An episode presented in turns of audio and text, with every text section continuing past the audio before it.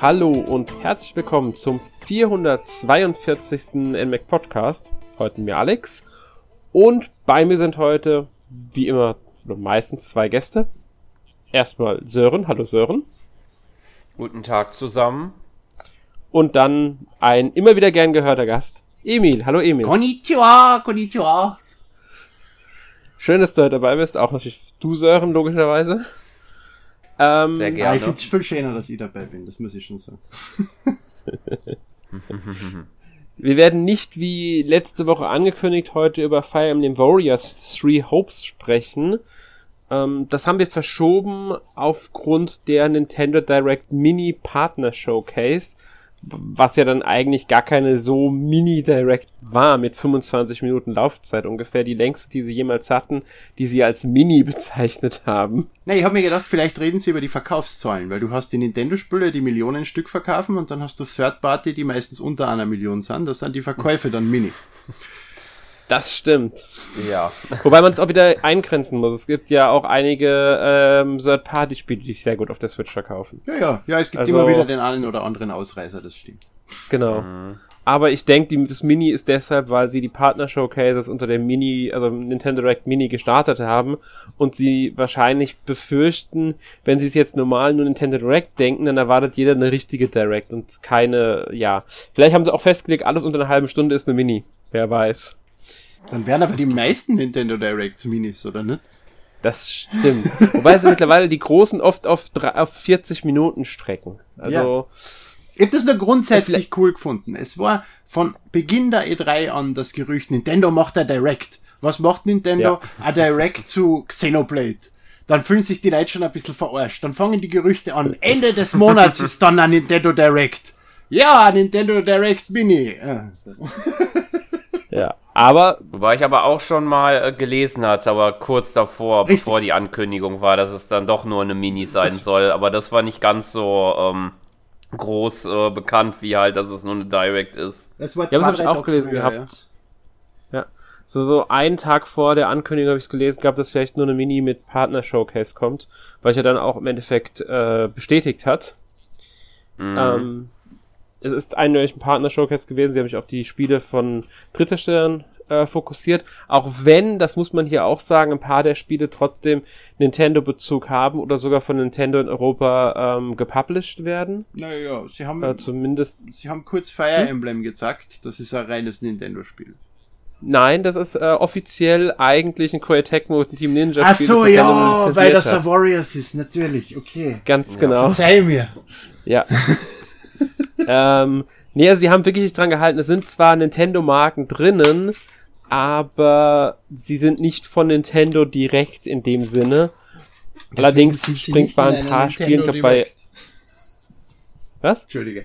Na, deswegen sind sie nicht in einer Nintendo Direct. Das genau. war nur ein blöder Wortwitz, mit dem wir die haben unterbrechen müssen. I'm sorry. Ähm, sie publishen halt um eins oder zwei der Spiele. Ich bin nicht mehr, bei einem bin ich mir sicher, bei den anderen weiß ich gar nicht, ob da noch mehr dabei sind. Da springen sie halt in Europa als Publisher für Square Enix, glaube ich, ein, was ja gar nicht so äh, selten der Fall ist. Mhm.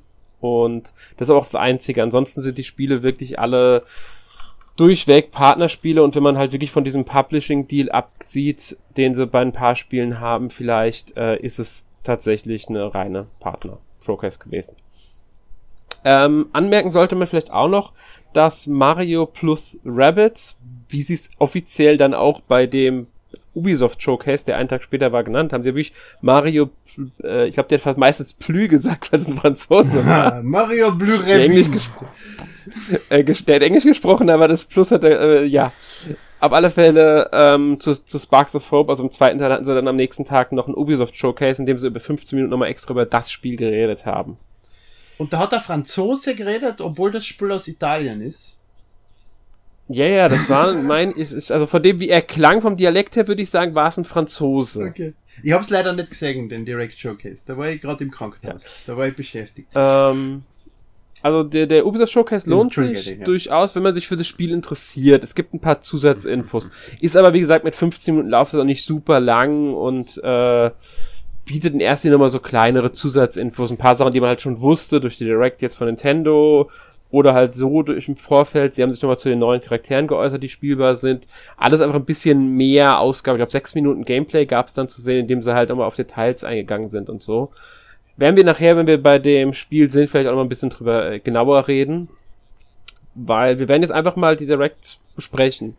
Wie wir es halt gerne bei Directs machen. Auch wenn es halt mit 25 Minuten, wie gesagt, die bisher längste Mini-Direct war. Deswegen wir auch entschieden haben, diesmal zu einer Mini-Direct, so zum Partner-Showcase einen Podcast zu machen, hatten wir, glaube ich, bisher noch nicht bei allen. Also zumindest kann schon mal sein, dass wir es schon mal hatten, aber definitiv nicht bei allen. Ähm, weil es oft halt auch nicht anbietet. Wenn die dann nur mhm. so acht Minuten lang waren, ist halt meistens eher wenig drin. Bei 15 Minuten war es oft auch nicht so viel, dass man jetzt besprechen konnte. Jetzt gab es aber überraschend viele komplette Neuankündigungen ähm, also von Sachen, die vorher gar nicht bekannt waren oder bei denen ich sicher war, dass sie wirklich für die Switch kommen. Und ich glaube überhaupt insgesamt, korrigiere mich, wenn ich mir jetzt verzählt habe, 27 Spiele oder so? Ja. Es ist, äh, genau, 27 Spiele, stimmt für, genau. Für, für so, wenn so eine Masse hat man in einer äh, Partner Direct eigentlich noch nie gehabt. Das sind meistens fünf, nee. maximal nee. zehn. Außer mhm. es kommt da so ein kleiner Mini-Trailer, in dem sie 15 Spiele innerhalb von 60 Sekunden sagen. Ja, das haben sie öfters mal bei sowas, genau. Äh, man könnte sagen, es sind 28, weil ja das eine Spiel, da werden wir dann auch gleich drauf kommen, auf zwei Teile aufgeteilt wird. Mhm. Ähm, aber da sprechen wir dann gleich drüber. Ich würde sagen, wir fangen einfach mal mit dem Beginn der Direct an. Das war ja dann nochmal Monster Hunter Rise Sunbreak. Wollten sie wahrscheinlich einfach kurz vor Release des DLCs am 30. Juni, weil Direct war ja am 28. Juni. Einfach nur mal kurz zeigen, hier, da ist der Trailer, das gibt's, es gibt die Demo und im August kommt das erste Title-Update und dann kommen weitere Title-Updates mit neuen Monstern und so weiter und so fort. Es war einfach nochmal so, ja, Präsentation, damit jeder weiß, das kommt jetzt einfach, das Spiel. Zum Glück. Um es einfach nochmal drin zu haben. Zum Glück haben sie die Amiibo nicht gezeigt, weil die waren wieder mal eine komplette Katastrophe in Europa. Innerhalb von, von Minuten ausverkauft im Nintendo Shop und einfach nicht mehr erhältlich, fertig, tot. Mhm. komplette Katastrophe. Ja, das ist, Frechheit. Also ich habe mir jetzt ich glaub, die Japanische schon bestellt. Wurscht. Kostet lustigerweise weniger bei Amazon Japan die drei japanischen mit Versand und Porto zu bestellen als im europäischen Shop die, die drei das, äh, Super, echt super. ähm, ja, wie gesagt, sie sind halt kurz auf Monster Hunter Rise eingegangen. Ist ja auch vollkommen in Ordnung, weil das Spiel ist ja recht wichtig für die Switch und hat sich auch gut verkauft. Mhm. Wobei ich glaube, der Sunbreak, der DLC, auch direkt für die PC-Version rauskommt, wenn ich mich nicht ganz täusche. Also das ist kein Switch-exklusiver DLC. Der wird auch nicht zeitexklusiv sein, sondern der kommt direkt mit PC zusammen raus. Aber das ist ja kein Standalone-DLC, oder? Nee, das ist kein Standalone-DLC. Okay, das ist ein okay. äh, richtig, also ein DLC. Ähm, mhm. Es gibt, glaube ich, jetzt eine Version im E-Shop, bei der du den DLC, also ein Bundle, bei dem das Spiel und DLC direkt zusammen kaufen okay, kannst oder so.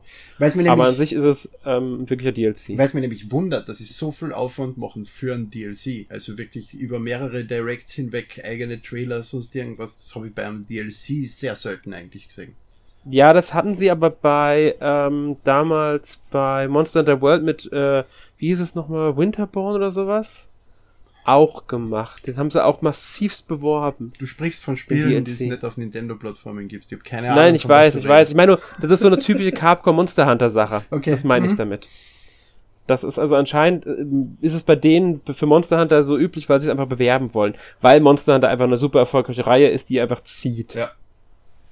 Warum auch immer. Danach kam dann, also ich würde sagen, Monster, da brauchen wir nicht weiter groß drüber zu reden. Ähm, besonders, ihr werdet am Ende erfahren, warum wir jetzt auch nicht zu ausführlich über Monster reden müssen.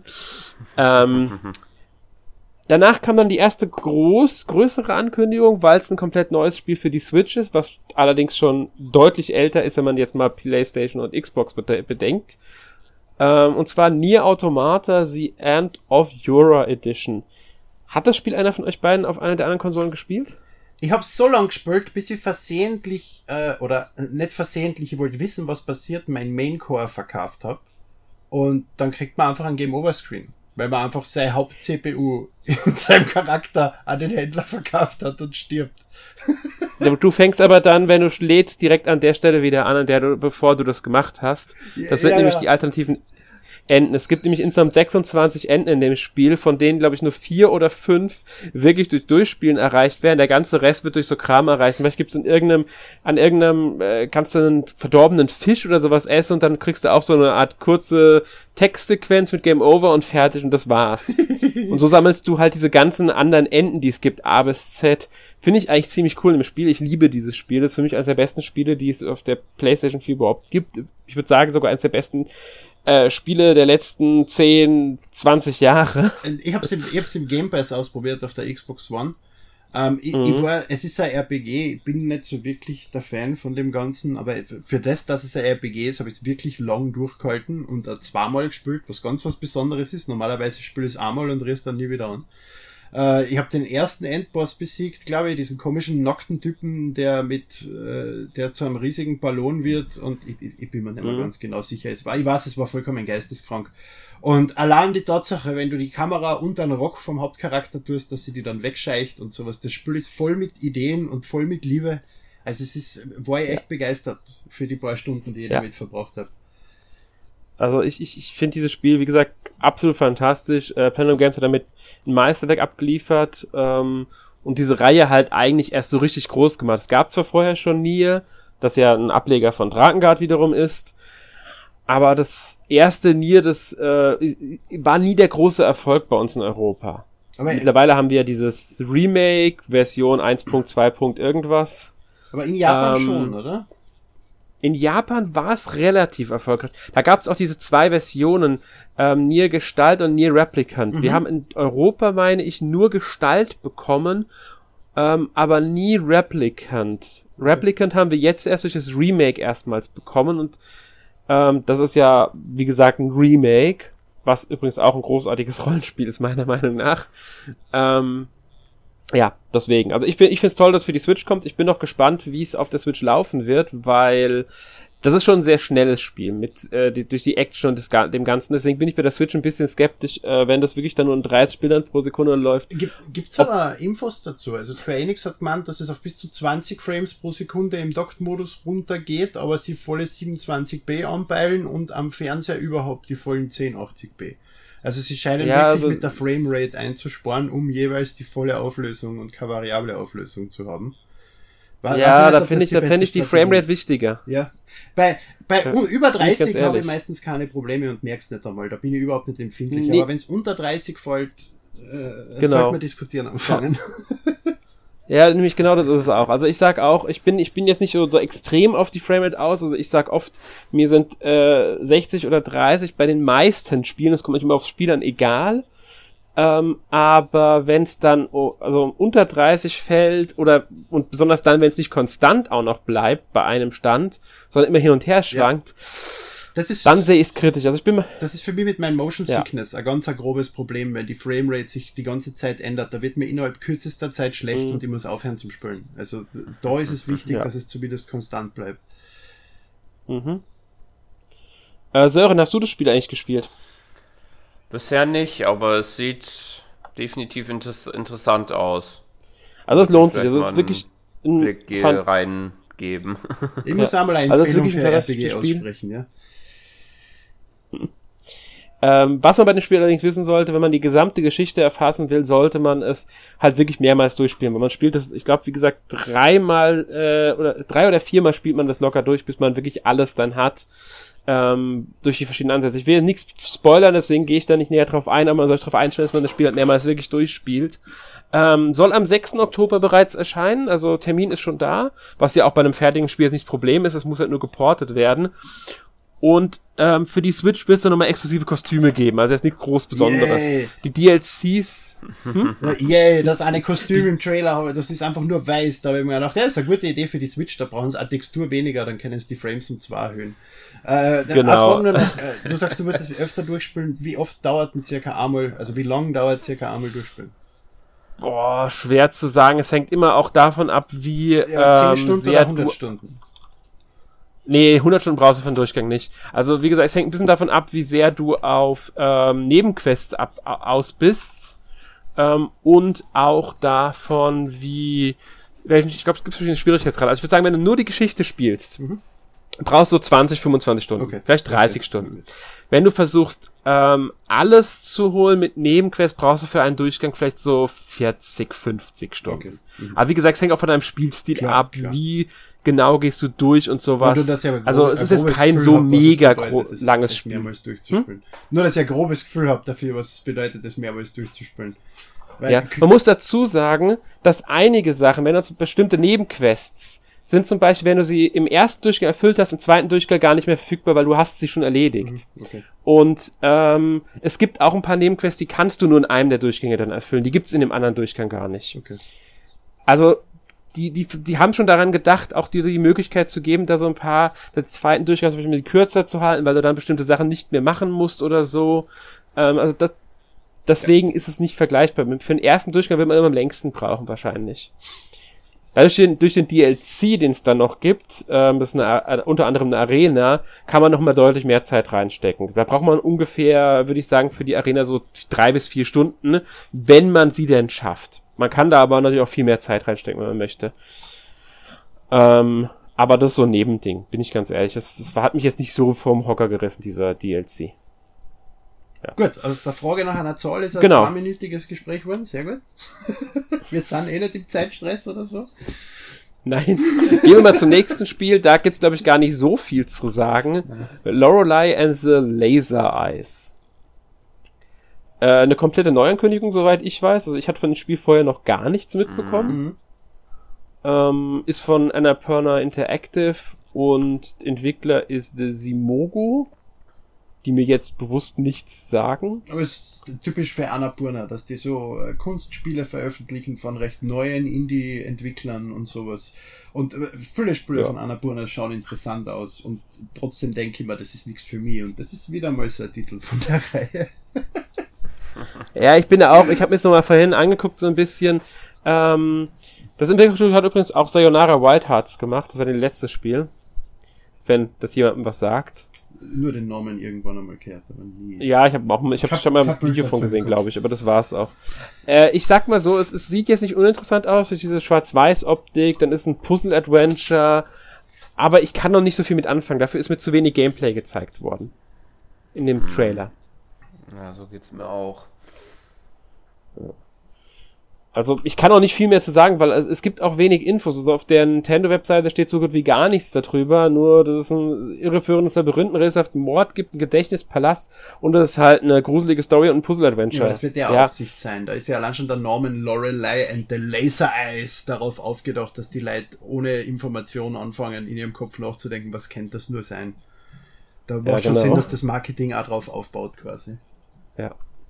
Nee, äh, also wie gesagt, äh, ich, ich zu dem Spiel kann ich jetzt leider nicht viel sagen. Ich finde, der Trailer sieht, wie gesagt, ganz interessant aus, was typisch in Annapurna ist.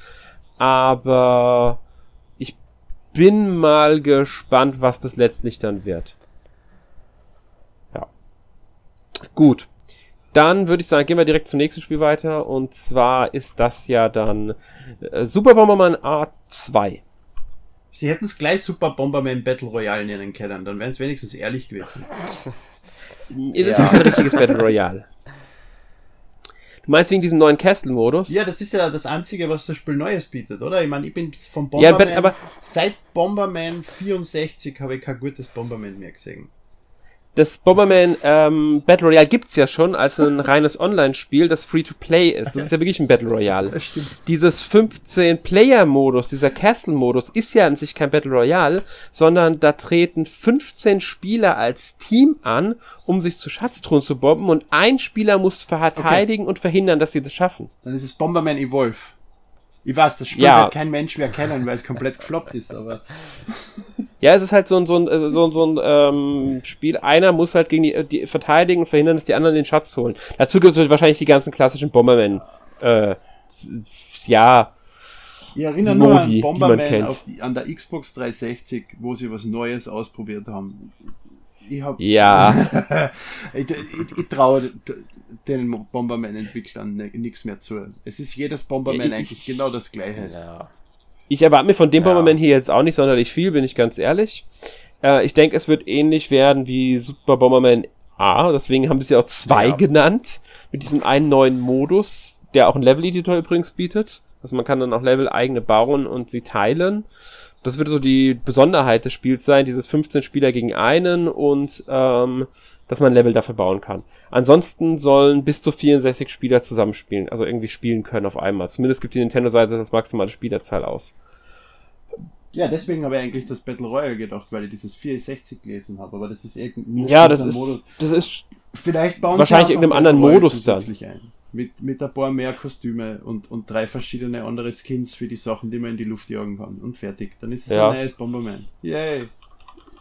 Vielleicht packen sie ja dieses ganze ähm, Super Bomberman A Online hieß das Ding damals. Ähm, damals, haha, das letztes Jahr erschien. damals noch vom Krieg. Ähm, das, also das äh, hatte die, das war gar nicht mal vom Konzept her gar nicht so interessant. Man hatte eine, mehrere diese Bomberman Kästchen Level, in denen dann halt mehrere Spieler rumgelaufen sind. Ich glaube insgesamt waren es da auch 64 und mit der Zeit sind halt dann immer mehr ausgeschieden. Entweder durch Bomben oder wenn die Zeit abgelaufen war, sind bestimmte äh, sind halt dann Felsen runtergefallen, bis nur noch ich glaube ein paar übrig waren ja. und dann sind auch Felder verschwunden. Also es wurde auch immer, man wurde auch immer mehr zusammengeführt, dass immer mehr Spieler auf, auf einem Feld sind. War ganz lustig. Ich habe so drei oder vier Mal gespielt, danach hatte ich keinen Bock mehr. ähm, konnte natürlich auch viel dazu kaufen. Es gab so eine Art Pass, den man sich kaufen konnte, wo ich mal Kostüme und so ein Zeug hatte und was weiß ich was. Vielleicht ist der Modus jetzt hier dann integriert. Kann ja sein. Wahrscheinlich. Ja. Klingt ja dann noch. Gut, ähm, dann kommen wir ja zu Capcom mit Mega Man. Mhm. Genauer gesagt Mega Man Battle Network Legacy Collection. Also eine ganze Klassikerreihe jetzt, die aktuell, jetzt wo wir aktuell sind, so, so eine Reihe an Klassik, also an klassischen Helden, die wiederkehren, kann man so sagen. Mhm. Aber diese... Sie hatten ja schon. Entschuldige, bitte. Sie hatten ja schon die anderen Mega Man in Collections aufgelegt, die, die Mega Man, Mega Man X und so weiter. Deswegen war es eigentlich nur eine Frage der Zeit, wann ähm, die Mega Man Battle Network Reihe auch noch auf die Switch kommt. Beziehungsweise auf andere Systeme. Ich denke mal, das Ding wird nicht Switch exklusiv bleiben. Aber diese Battle Network Reihe ist ja, glaube ich, recht beliebt, oder? Ja, die hat in Japan, ähm, also es gibt da Anime zu, ähm, es gibt äh, Manga, glaube ich, dazu. Also die ist, die ist, die ist schon recht groß, ja. Ja, ja. Das hat mich nämlich gewundert, weil ich letztes irgendwie ein YouTube-Doku darüber gesehen habe, dass sind ja insgesamt dann was zehn oder elf Teile oder sowas, wenn man die DS-Spiele noch mit reinnimmt. Und das ist damals, ich habe es im Geschäft gesehen, aber es ist komplett an mir vorübergegangen, ist aber, glaube ich, kein Spiel, was ich spielen wollen würde. Die Frage ist jetzt halt, was ich nicht ganz verstanden habe in dem Ding, es wird angekündigt als die Mega Man Battle Network Legacy Collection. Und dann sagt er, im eShop sind sie auch erhältlich als Volume 1 und Volume 2. Hast das? Ja, also ich, ich denk mal, es gibt eine Retail-Version davon. Und da sind beide drin oder gibt's da zwar? Ich denke, da gibt's dann beide in einem. Naja. Würde ich es vermuten. Ähm, kann ich noch nicht sagen, weil ich noch nicht irgendwie was dazu gefunden habe, genauer. Mhm. Aber ich würde vermuten, dass sie, äh, äh, wenn es eine Retail-Version gibt, beide in eine packen, was sich anbietet, die dann halt etwas teurer verkaufen. Und dann gibt es im E-Shop halt diese zwei ähm, Versionen, das habe ich auch schon gefunden. Also ich, ich, man kann direkt sagen, es gibt auf der offiziellen Webseite zum Spiel, das ist die englische, also die Amerikan UK-Seite ist das, ähm, da gibt es einmal die Mega Man Battle Network Legacy Collection. Da ist dann beide äh, Volumes in einem. Mhm. Das wird so ganz klar angegeben als Produktinfo. Ob das eine Retail-Version ist oder nicht, steht only available digital. Wahrscheinlich gibt es sie dann äh, einmal als Komplettset digital zu kaufen und dann gibt es noch die Einzelversionen zu kaufen, Volume 1 und Volume 2 für die, vielleicht, weil jemand Interesse hat nur an den ersten drei Spielen oder er möchte nur fünf und sechs zum Beispiel haben, dann kauft man sich halt nur Volume 1 oder Volume 2. Wer aber alle haben will, kann die komplette Collection kaufen und kriegt dann wahrscheinlich Rabatt. Und, ich und in einem Jahr kommen sie dann noch einzeln raus. Damit sich's auszahlt. Die gibt's ja schon ein.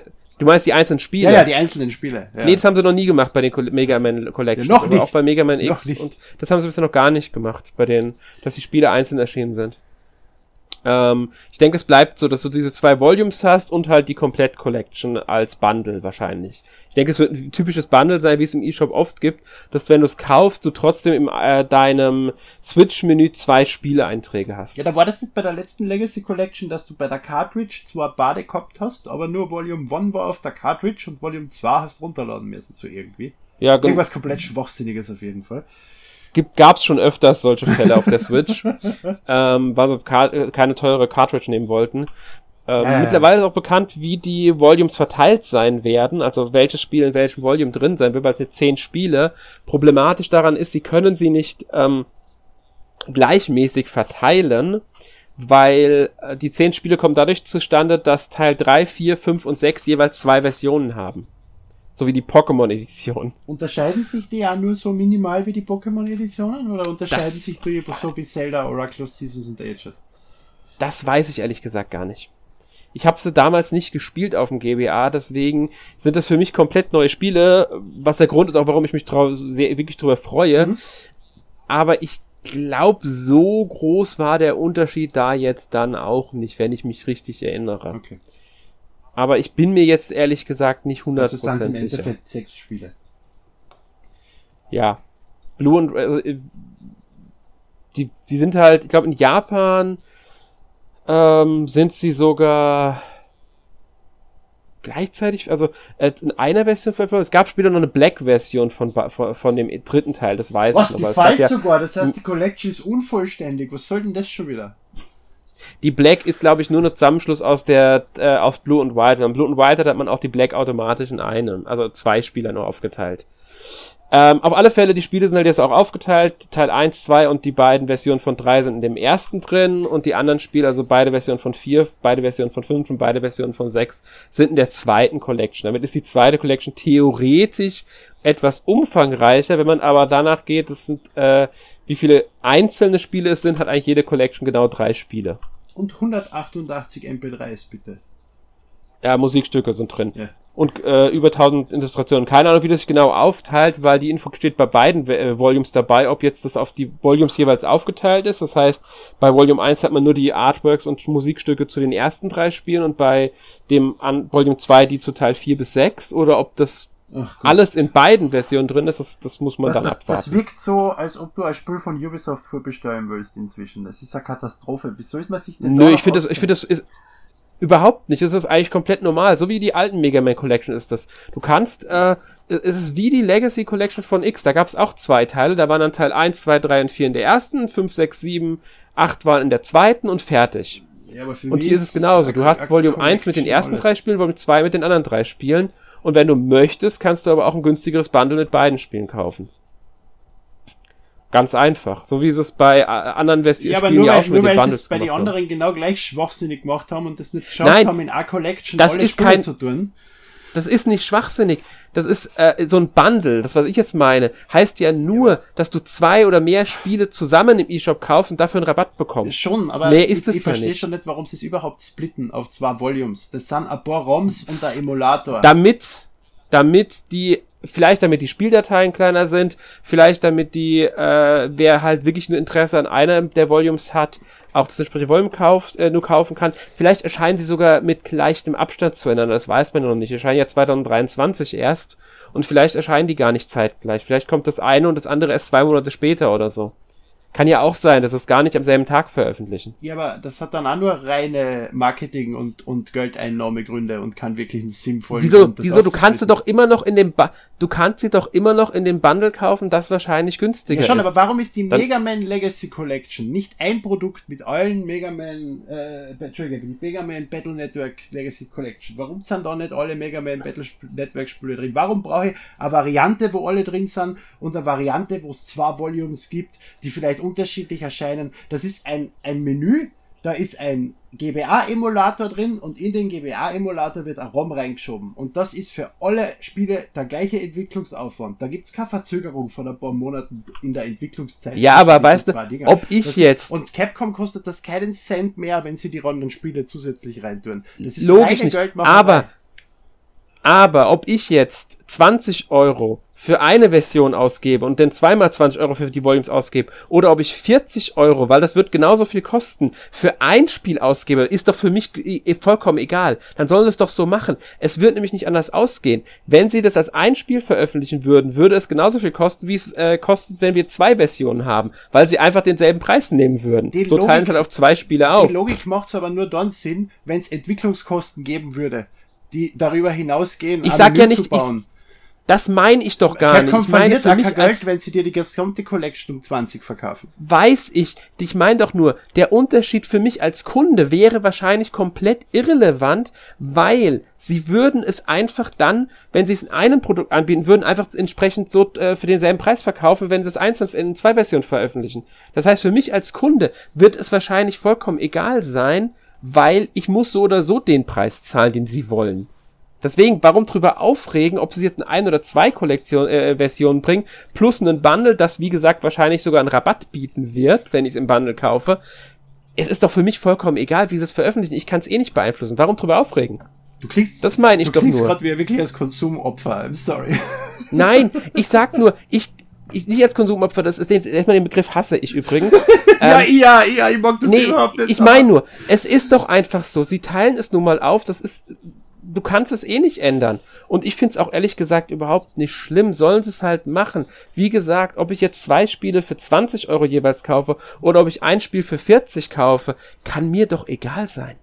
Ja, aber ist es weißt nicht du, genau es ändert sich sowieso nichts. Aufgabe nix. als Journalisten, solche Missstände aufzuzeigen und uns darüber zu beschweren Logisch. und uns nicht einfach auf die Straße zu legen. Aber nicht grundlos. Ja, mit eurem Scheiß, es ist mir wurscht es ist, es ist doch nicht grundlos, weißt du? Äh, die, die Aufteilung äh, ist erstmal komplett hinfällig, weil du kannst sie immer noch zusammenkaufen. Und in einem Bundle, das wie gesagt wahrscheinlich günstiger sein wird.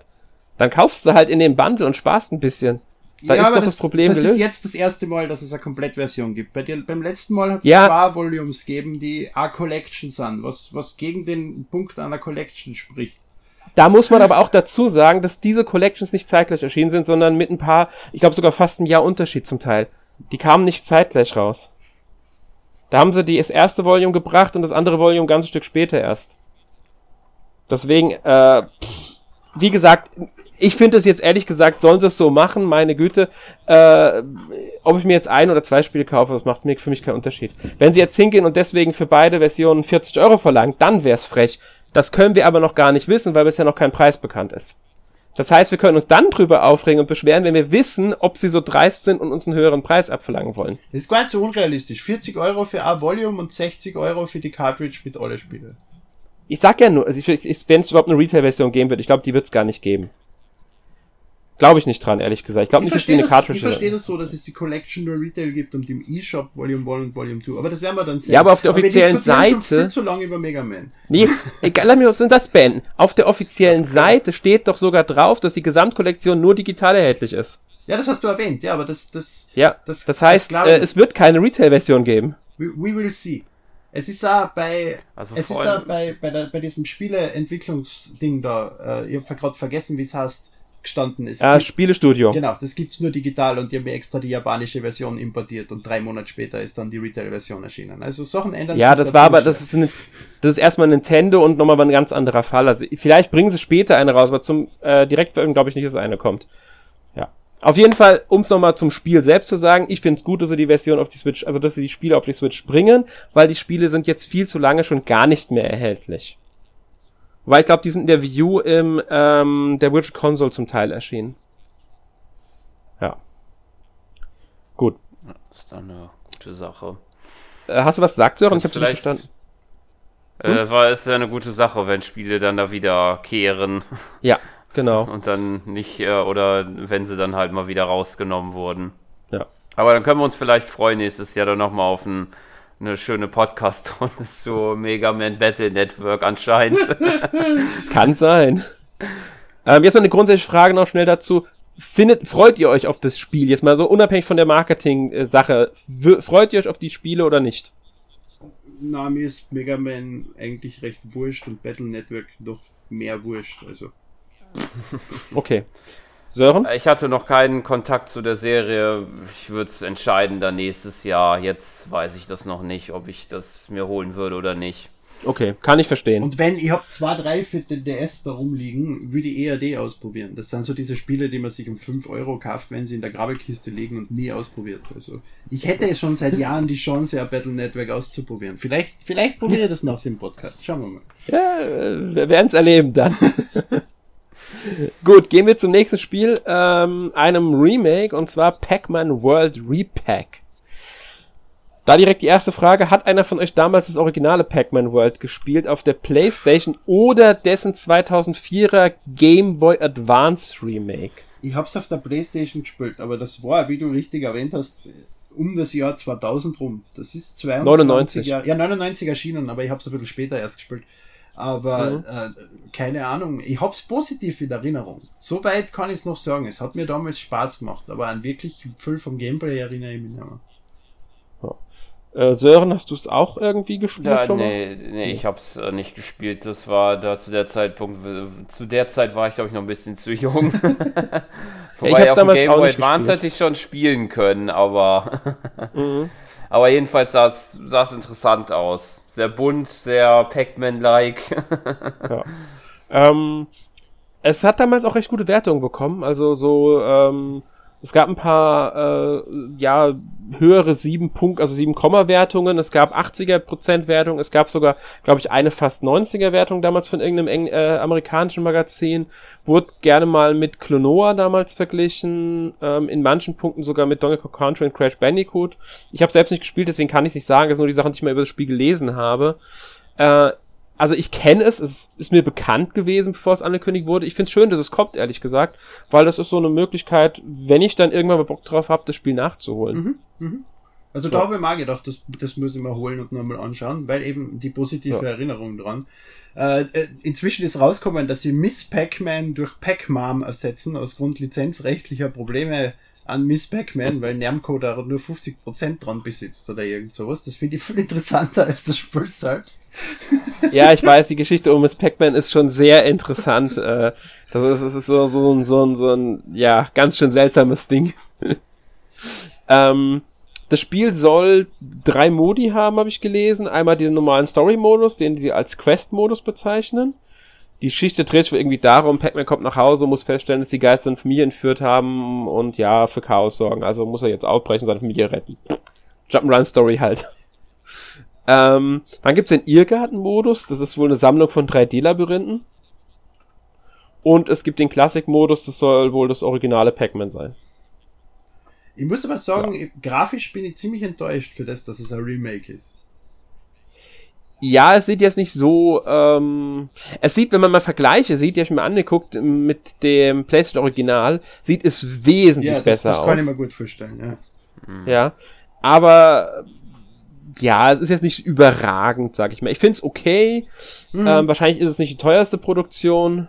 Ähm, bin mal gespannt, was es am Ende kosten soll, weil ich glaube, da gibt's auch bisher, obwohl es schon am 26. August erscheint, noch keinen Preis, seltsamerweise. Ähm, aber wenn es mehr als 40 Euro kostet, wird's mich wundern, ehrlich gesagt, weil Mhm. es sieht für mich nicht nach einem 50, 60 Euro Spiel Ja, es aus. ist ja kaputt von Nintendo gepublished, ne? Äh, ich glaube, Bandai Namco Ja, eben, eben ich sage ja, deswegen. Deswegen kostet es genau. jetzt 60 Euro, so wie alle Boards, die Nintendo auf, auf die Switch bringt. Ja, ja, genau. äh, nee, nee, nee, Nintendo hat auch schon mal äh, Gnade gezeigt und Captain Spiele günstiger angeboten. genau. Ähm, ja, also wie gesagt, äh, je nachdem, wie viel es kostet, werde ich es mir vielleicht sogar mal anschauen, weil es ein, könnte ein nettes 3D-Jump'n'Run sein. Ja. Mhm. Ähm, sie werden wohl auch ein paar Kleinigkeiten am Gameplay, Gameplay anpassen, verfeinern, so, ähm, ja. Es hat so gewirkt, ich erinnere mich zu wenig dran, aber dieses ein großer Pac-Man wirkt so, als ob es eine Neuerung wäre. Wie es ist im Trailer. Ja, sie haben es offiziell so bekannt gegeben schon. Ja. Dass, also es wird definitiv auch Gameplay-Anpassungen geben. Ja. Ähm, gut, springen wir mal zum nächsten Spiel dann. Das ist dieses Blank. Schau, ich hab's richtig ausgesprochen. Mhm. Mit dem C am Ende da. Mit dem. Rehkitz und dem Wolfsjungen. Ähm, war ja auch, glaube ich, eine komplett neue Ankündigung, wenn ich mich nicht ganz Ja, täusche. und Konsolen-exklusiv, was mich noch mehr gewundert hat. Ja, stimmt. Das ist auch noch so eine Sache. Aber bist Ja. du deppert, schaut das Spiel gut aus.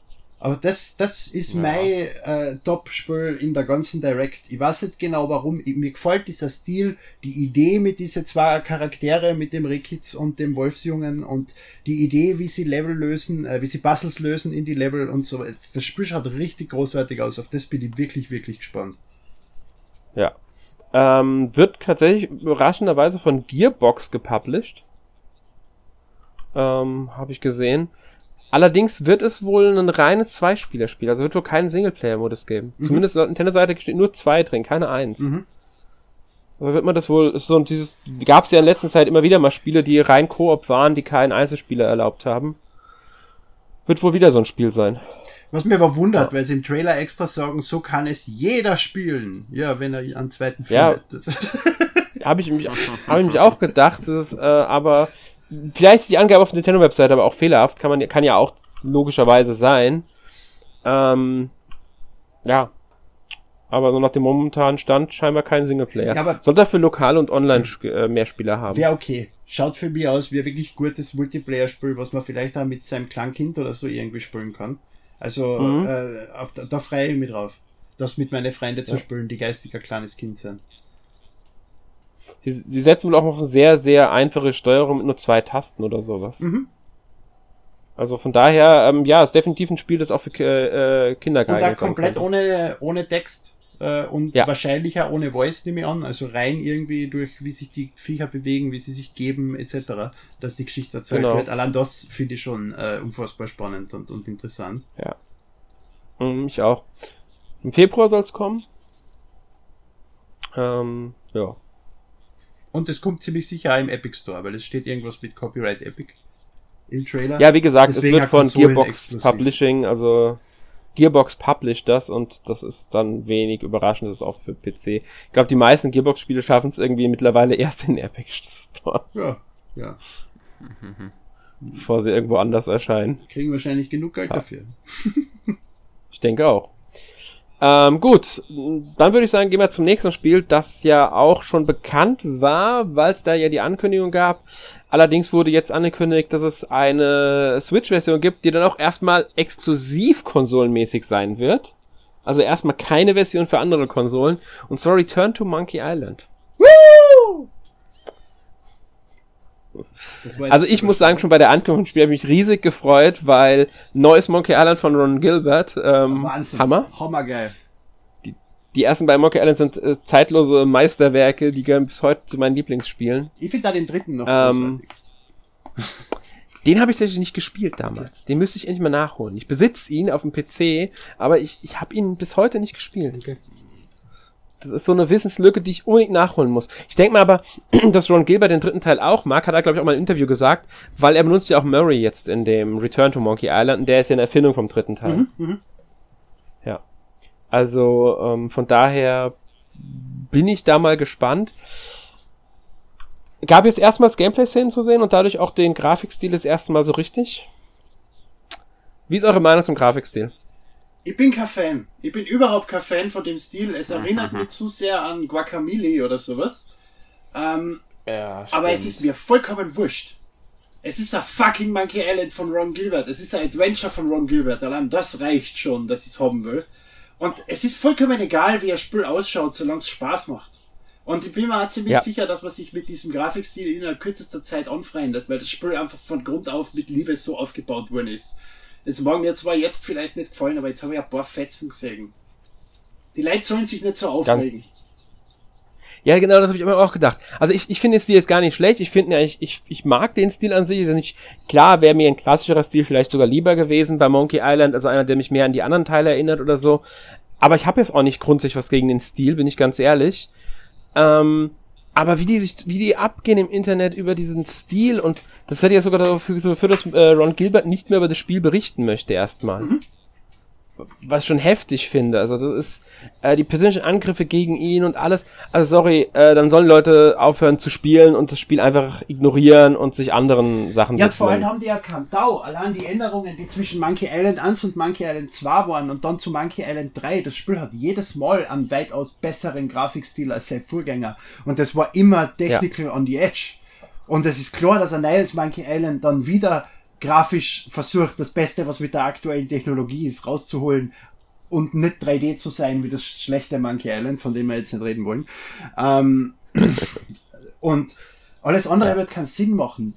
Ich brauche kein 17. 8-Bit-Adventure. Es gibt schon viel zu viele Indie-Spiele, die 8-Bit einsetzen, einfach weil sie, weil es wahrscheinlich, weil es günstig ist, es zu produzieren und das verstehe ich in so einem Fall, aber nicht für ein neues Monkey Island, wo du Millionen Stück verkaufen wirst.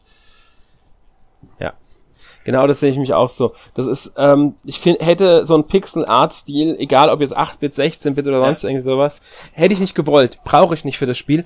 Ich brauche auch kein, keine Kopie vom ersten oder zweiten Teil. Sie müssen was Neues versuchen, das machen sie und genau das finde ich gut so.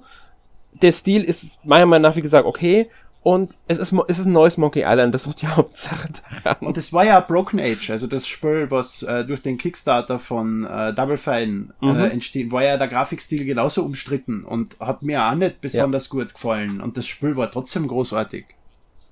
Ja, stimmt. Das Spiel war richtig gut und ich habe es auch noch mitbekommen, dass Grafikstil war anfangs auch überhaupt nicht beliebt. Mittlerweile sagen sogar einige, äh, die den damals kritisiert haben, dass er ihnen mittlerweile gefällt, weil er mhm. einfach zum Spiel passt und es beim Spielen ihnen einfach, ja, sie haben einen Gefallen dran gefunden an diesem Stil. Und ich kann mir gut vorstellen, dass bei dem Spiel genauso sein wird. Wenn man das Spiel spielt und dann mit diesem Stil, dann, dann wird man sich nicht nur damit arrangieren, sondern vielleicht man Gefallen daran. Ich denke auch an Zelda Wind Waker. Ich wollte gerade sagen, ich sage nur Wind Waker, aber wollte erst ausreden lassen. Jetzt hast du es mal weggenommen. ich denke mal, das ist so das Beispiel, das jeder denkt, wenn es um umstrittene ja, ähm, ja. Grafikstile Hammer. geht. Noch immer mein Lieblings-Zelda. Ein Wahnsinn dieses Ding. Also Breath of the Wild ja. hat es inzwischen wahrscheinlich eingeholt, aber ansonsten, ich sage jetzt nicht, dass es das beste Zelda ist, ich sage, es ist mein Lieblings-Zelda. Einfach wegen dem Grafikstil und wegen der Musik. Unfassbar. Mhm. Ja. Ähm, Sören, wie ist denn bei dir mit Monkey Island? Hm, ich war, äh, hatte noch nicht so wirklich Berührungspunkte mit der Serie. Ich weiß nicht, ob sich das damit ändern wird. Ja, und genau das ist nämlich das, was ich schade finde, dass es den ersten und zweiten Teil immer noch nicht auf der Switch gibt. Dabei gibt's den eigentlich das überall, oder nicht?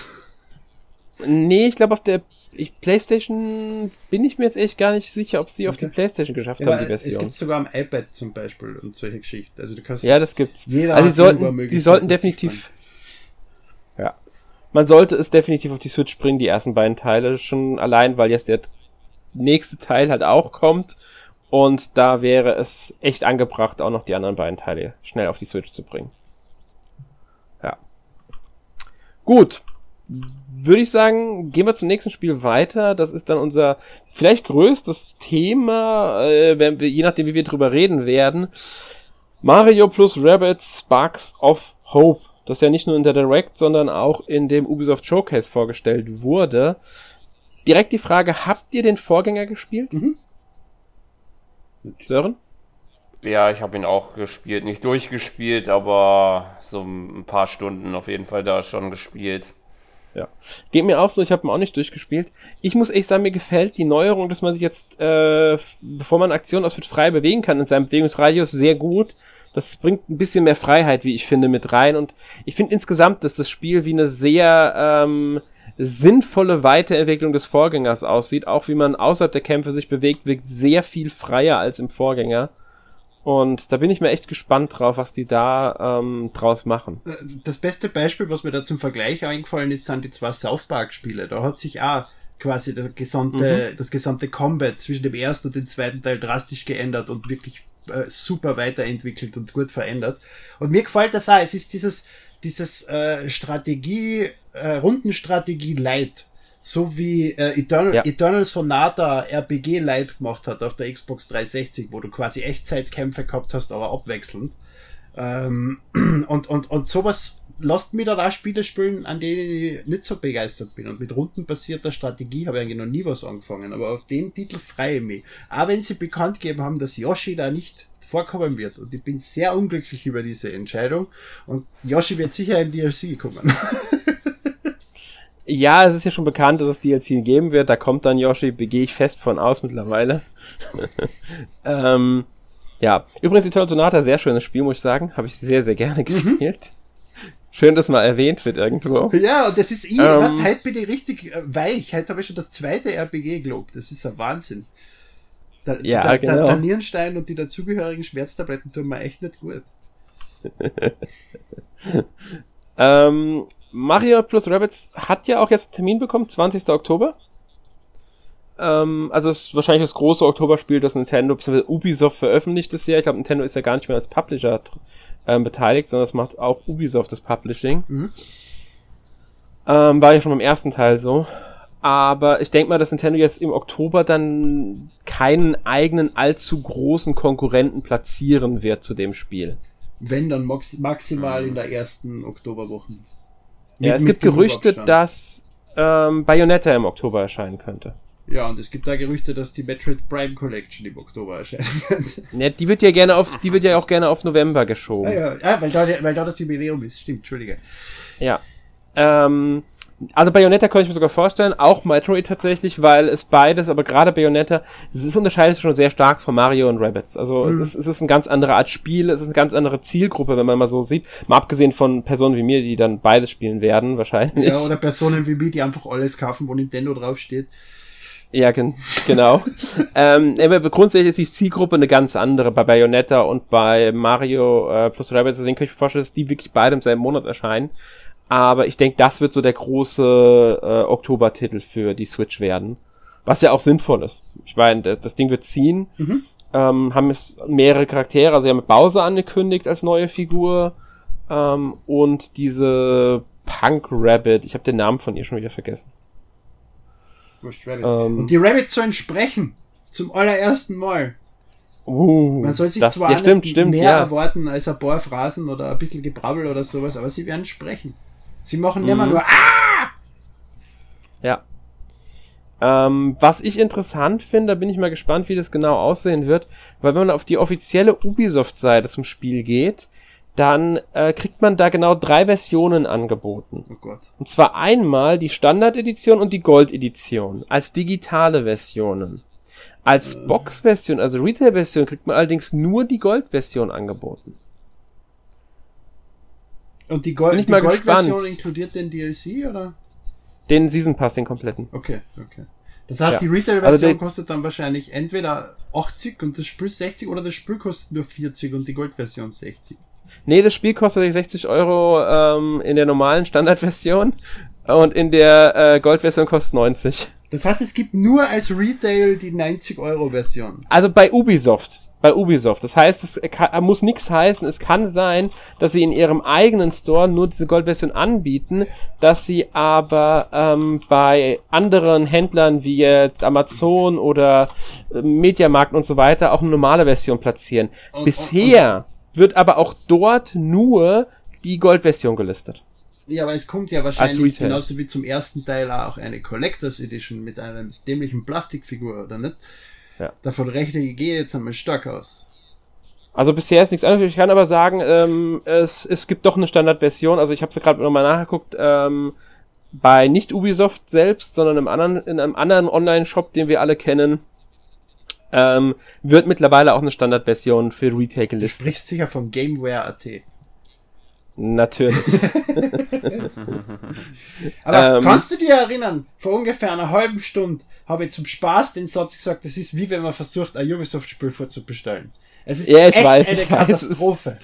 Weiß. Es ist immer so. Ubisoft ist da so. ähm, um mal drauf einzugehen, der Season Pass, der ja in der Gold-Edition enthalten sein wird, ähm, wird zusätzliche Story-Inhalte, neue Figuren, Aufgaben und Schlachten für das Spiel beinhalten. Außerdem bekommt man in der Gold-Edition noch das Galax Galaxy Prestige-Paket mit drei exklusiven, extrem stylischen Waffenskins. Ich habe es abgelesen. Unfassbar, die brauche ich unbedingt. Wobei der erste DLC, also es gibt ja nur einen DLC für das äh, Kingdom Battle, der war ja, der war ja überraschend gut mit Donkey Kong und so. Ja. Das war ja vor allem, als sie haben ja David Weiss extra geholt, dass er wieder neu, also dass er die Donkey Kong Musik remixt und solche Geschichten. Also das, das war schon super. Die haben sich wirklich Mühe gemacht. Mhm. Ja. Da bin ich mal gespannt, wie das dann hier wird, was das für ein eine DLC wird. Immerhin zahlt man für den, diesen Pass 30 Euro. Aber es sollen ja zwei DLCs werden oder drei sogar, glaube ich, oder? Ja, also sie sagen halt nur Story-Inhalte, neue Figuren, Aufgaben, Schlachten. Das könnten sogar theoretisch mehr werden. Also ähm, bin mal gespannt, wie viel es am Ende wird. Ja. Ja. Ähm, gut.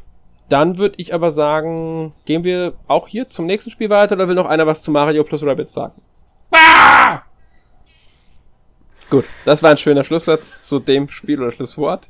Schlussschrei. ähm, das nächste Spiel, das sie vorgestellt haben, ist tatsächlich das erste Spiel von Cygames für die Switch. Zumindest habe ich kein anderes Spiel von Cygames für die Switch gefunden. Ich weiß nicht, ob Cygames überhaupt irgendwas sagt. ähm, Little Noah Scion of Paradise heißt das Spiel. Das 700. Ähm, Roguelike für die Switch. Was? Das 700. Roguelike für die Switch. Ja, Road, es stimmt, es ist ein Roadlight. Äh, Cygames ist, übrig, ähm, ist vorwiegend für Mobile Games bekannt. Die haben Dragalia Lost gemacht, was in Europa leider nie erschienen ist. Das war ja, genau. Sie haben, sie haben an Dragalia Lost haben sie auch mitgearbeitet. Genau, für den, mit Nintendo zusammen war das ja. Mhm. So im Auftrag von Nintendo. Ähm, das habe ich leider nie gespielt. Was ich von denen momentan immer wieder spiele auf dem, also Mobile ist Princess Connect Redive. Dazu kenne ich, äh, gucke ich auch die Anime-Serie, die ich sehr mag. Deswegen habe ich mit dem Spiel überhaupt angefangen. Ähm, Ansonsten warte ich immer noch von ihnen auf das äh, Grand Blue Fantasy Relink Rollenspiel, das da nächstes Jahr irgendwann erscheinen soll. Für die PlayStation Konsolen und den PC. Grand Blue Fantasy ist eine tolle Anime- und Manga-Reihe, also ja. Äh, ich glaube auch Mobile Game-Reihe. Ja, genau. Es hat sogar mit einem Mobile Game angefangen, an dem sie übrigens auch natürlich gearbeitet haben. So gepublished, glaube ich, haben sie es. Ähm, auf jeden Fall äh, haben sie jetzt Little Noah für die Switch veröffentlicht, Roguelite, also zufallsgenerierte Dungeons, die jetzt nicht so umfangreich sind. Das sind eher so kleine, äh, verschiedene Räume aneinandergereiht aus der 2D-Seitenansicht. Man kämpft nicht selbst, also die Hauptfigur, die übrigens Noah Little heißt. Also Little Noah ist der Spieltitel, sie heißt aber Noah Little. ähm, äh, sie kämpft, beschwört Seelenwesen, die findet man in den Dungeons und die setzt sie dann zum Kämpfen ein. Das heißt, sie selbst kämpft nur bei der einen Spezialattacke, die man auslösen kann. Ansonsten sind, schickt sie wirklich diese Seelenwesen vor, deswegen muss man auch mal aufpassen, wo selbst man sich platziert, weil man sonst getroffen werden könnte. Ist jetzt nicht das schwerste Roguelite, man verliert halt die Seelenwesen, Ausrüstung, alles andere, was man findet, typisch Roguelite, kriegt dafür aber dann Mana, was man wiederum in die äh, Reparatur seines Arsch, seine Arsch, seines Luftschiffes stecken kann, wodurch man dann wiederum ähm, was ist? Entschuldige, ich hab das, die Reparatur seines Arsch. Ich, ich hab, ich hab erst ja. falsch gedacht. Der Arsche. genau. Ähm, wofür man dann wiederum dauerhafte ähm, Verbesserungen erhält. Ich spiele das Spiel gerade, also ich teste okay. es gerade, deswegen mir, mir gefällt, kann ich dazu was mir sagen. Mir gefällt der Grafikstil überhaupt nicht, was ich da gesehen habe in dem Trailer. Ich bleib bitte bei Binding of Isaac, das hat schon genug von meinem Leben verschlungen und ich kann jetzt nicht auf anderes umsteigen. Isaac, ja, Isaac, Isaac for Life ja, ich, ich verstehe es. Also es ist ein nettes kleines Spiel, sage ich ganz klar. Es ist jetzt nicht äh, überragend, aber ich finde es ganz nett. Äh, macht mir schon Spaß. Ähm, also über, sogar mehr Spaß als ich erwartet hätte tatsächlich. Ähm, kann man schon, schon schön Zeit reinstecken. Wobei ich glaube, dass man für einen kompletten Durchgang, also wenn man mal äh, nicht stirbt, weil irgendwann stirbt man immer, wenn man einfach noch zu schwach ist, ähm, wird man nicht länger als äh, zwei Stunden, denke ich, brauchen ums Ende zu sehen, wenn man denn irgendwann mal gut genug ist. Mhm. Man muss ja immer wieder von vorne anfangen bei den Ru äh, in den Ruinen. Das heißt, man muss ja einen kompletten Durchgang schaffen, um das Ende zu erreichen. Verliert aber den Story-Fortschritt dabei nicht. Und ähm, da man sich aber immer wieder verbessert, kommt man halt auch immer weiter. Ja. Also wie gesagt, ich, ich finde das Spiel gar nicht so schlecht. Ja. Werden wir bestimmt irgendwann nochmal in einem eShop Roundup oder so, werde ich nochmal drüber sprechen über das Spiel, denke ich, ausführlicher. Ja. Ich denke, wir können zum nächsten Spiel rübergehen, oder? Ja. Ja. Äh, Railgrade.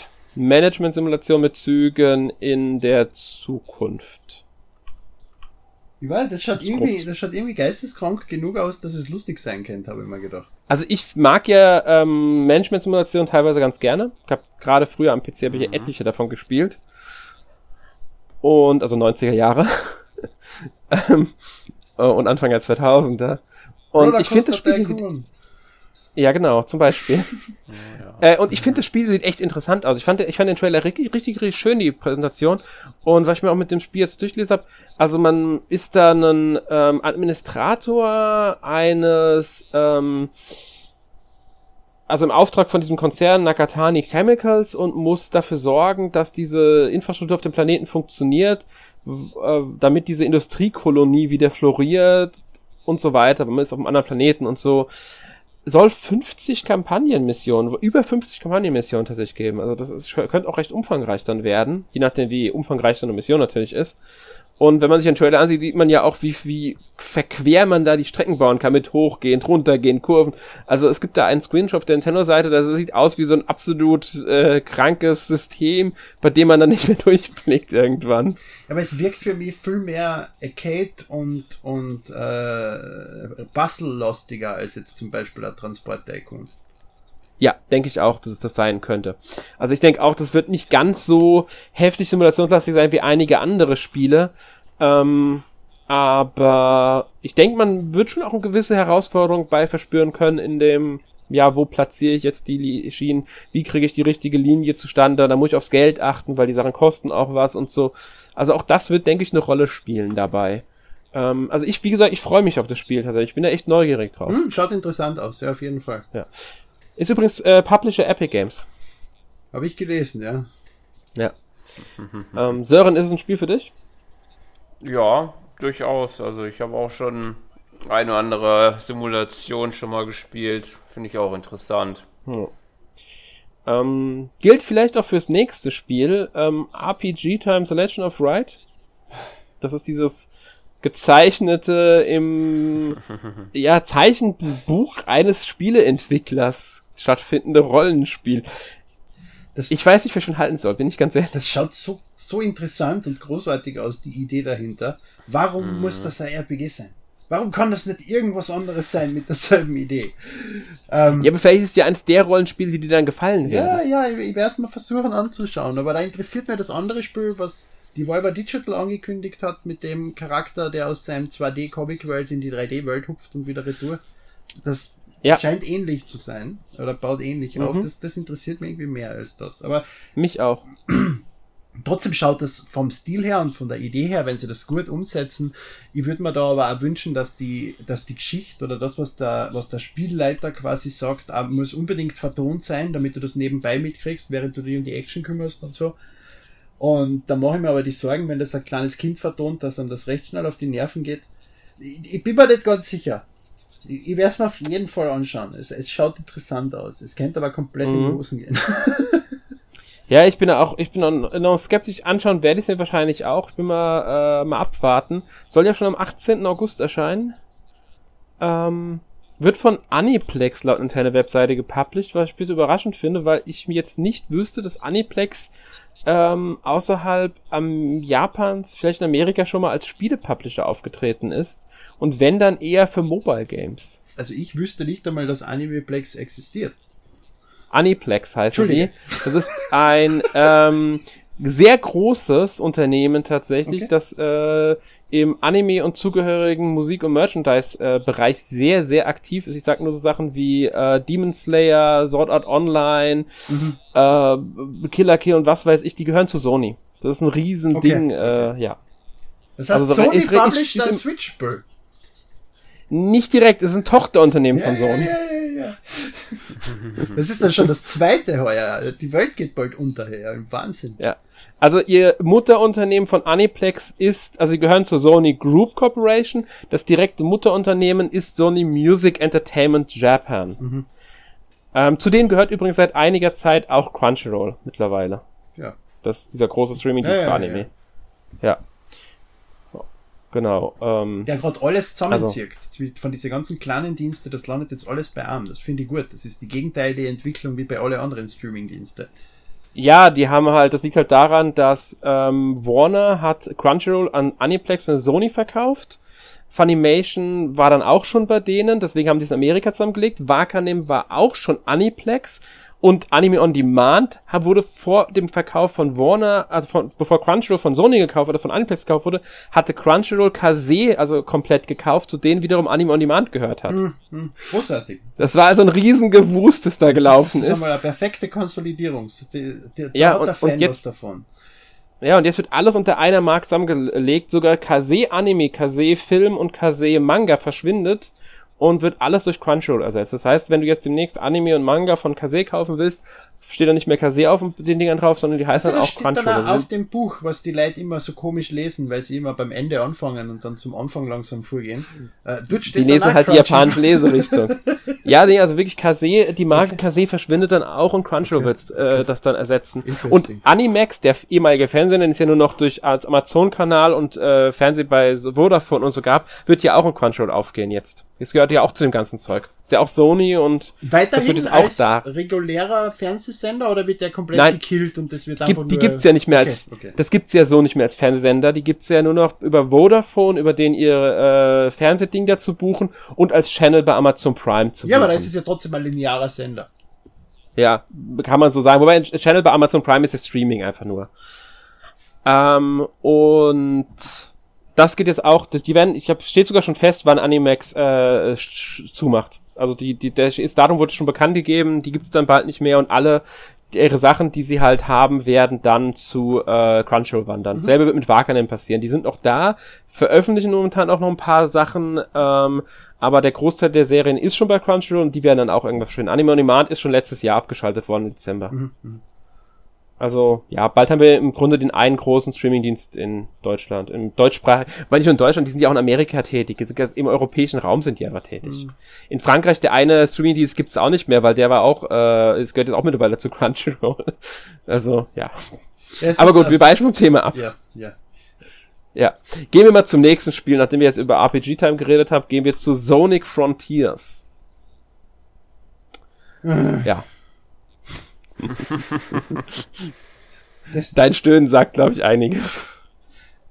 am Anfang Hältst nicht. waren die News zu Sonic Frontiers so vielversprechend. Wir wollen das Spiel erst rausbringen, wenn es gut ist und das wird das beste Sonic und wir wollen wieder endlich ein gutes Sonic machen und bliblablub und ich bin drauf reingefallen. Jedes Mal, wenn ich diesen Titel sehe, es ist ein Open World Spiel, aber es ist kein Open World Spiel, weil es ist ein Open Zone Spiel und die Zones sind einfach komplett leer, bis auf drei Gegner, die dort rumgehen. Das Gegnerdesign schaut komplett scheiße aus äh, das wird wieder so ein 0815 hingeklatschter Sonic-Scheißdreck. Und langsam habe ich die Befürchtung, das wird schlechter als das Sonic damals auf der Xbox 360, was ja das untergründigste Sonic von alle war. Und boah, das Einzige, was mir wirklich Hoffnung gibt, was in dem Trailer gezeigt worden ist, ich weiß nicht, ob das vorher schon bekannt war, wahrscheinlich schon, dass es diese, diese Zonen gibt, wo du die rein, also quasi die Schreine in Breath of the Wild, wo du dann ins Die Cyberspace. ja, genau. Das ist dann quasi Die sind neu ein, gewesen. ein normales, kurzes Sonic-Level. Das Mhm. gibt mir Hoffnung, die könnten lustig sein.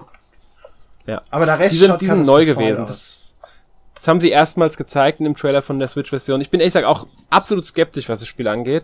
Ähm, Und ja, mal abwarten, wie es am Ende wird. Wenn Sören, wie siehst du's? Ja, ich sehe das auch so. Also, weiß noch nicht, ob das wirklich überzeugen könnte. Die, auch wie die letzten äh, Sonic-Spiele, die auch alle nicht wirklich äh, das Gelbe vom Ei waren. Ja, das ist genau das Problem. Ja, es soll im Winter dieses Jahr noch erscheinen. Ich bin mal gespannt, ob sie nicht doch noch verschieben. Ähm, aber viel länger brauchen wir es im Spiel, glaube ich, auch gar nicht aufzuhalten. Ich glaube, da ist unsere Meinung ziemlich deutlich geworden. Gehen wir Ich weiter hoffe zu ich Disney's hoff Cro- nur, dass sie vom Gegenteil überzeugt wird, weil ich würde mich wirklich wieder über ein gutes Sonic freuen. Ja. ja. Würde ich mich auch. Wäre wär super. Aber ich habe halt nicht die große Hoffnung, ehrlich gesagt. Ja. Gut, kommen wir zu äh, Disney Dreamlight Valley. Animal Crossing. Oder auch, genau, at Disney's Animal Crossing mit ein bisschen mehr äh, Adventure-Anleihen, weil sie ja eine Story erzählen wollen mit diesen Nachtdornen, die die Erinnerungen durchtrennt haben und wir müssen jetzt die Finsternis wieder äh, ja, beseitigen, indem wir die Geschichten zurückholen und die Magie äh, wiederherstellen oder irgendwie sowas war das. Ich habe ich hab nur eine Frage zu dem Spiel, was entscheidet, ob ihm nur ob es mich nur im, im, im minimalsten interessiert oder ob es mich überhaupt nicht interessiert. Ist dieses Ding free to play? Genau die Frage stelle ich mich momentan auch noch. Ähm, es wird einen Early Access Start Genau erstmal deswegen, haben am ja. 6. September und es ist von Gameloft. Richtig. Das sind zwei Sachen, Ja. die für free to play sprechen. Genau. Und deswegen äh, würde ich sagen, dass die Wahrscheinlichkeit, dass es Free-to-Play ist, eher ja als nein ist. Aber ich will es jetzt nicht hundertprozentig sagen, weil ich es nicht weiß. Ähm, wobei doch, ich weiß es. Ich habe es nämlich gerade gefunden. Es ist Free-to-Play. Okay, Man passt. muss nur mal nächstes kurz Spiel. googeln nebenbei, dann findet man's. Nächstes Spiel. äh, na, aber was ich, Also, was ich dem Trailer gesehen habe, als Disney-Fan, vor allem als junger Disney-Fan, äh, Ja. du, du hast da unfassbar viele Disney-Charaktere drin. Da, da sind allein Mhm. im Trailer mehr Disney-Charaktere als in einem Kingdom Hearts. Und, und, und von dem Aspekt her könnte das wirklich interessant werden für Disney-Fans. Aber alles andere, kauft euch bitte Animal Crossing, danke. Mhm.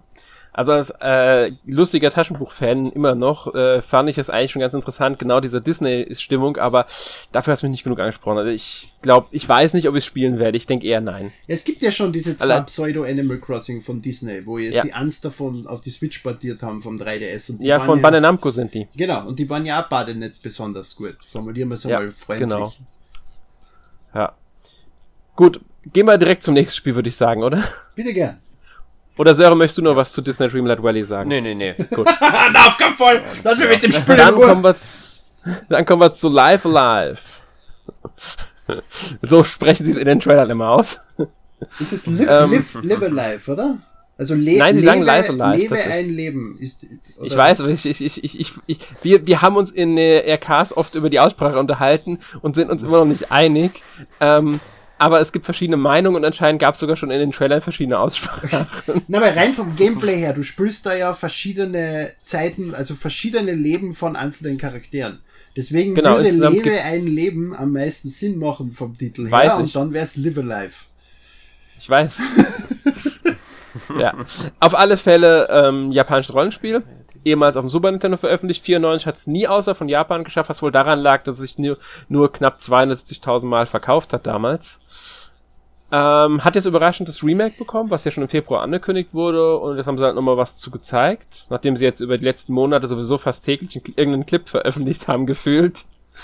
Ähm, Erscheint am 22. Juli, gibt eine recht umfangreiche Demo im eShop, die ich auch schon durchgespielt habe, fand ich sehr cool. Da kann man dann drei der ähm, Kapitel nennen dieses Jahr, diese Zeitepochen, ähm, die Anfänge von Spielen. Also das kaiserliche China, Dämmerung des Edo-Japans und die ferne Zukunft darf man da ausprobieren.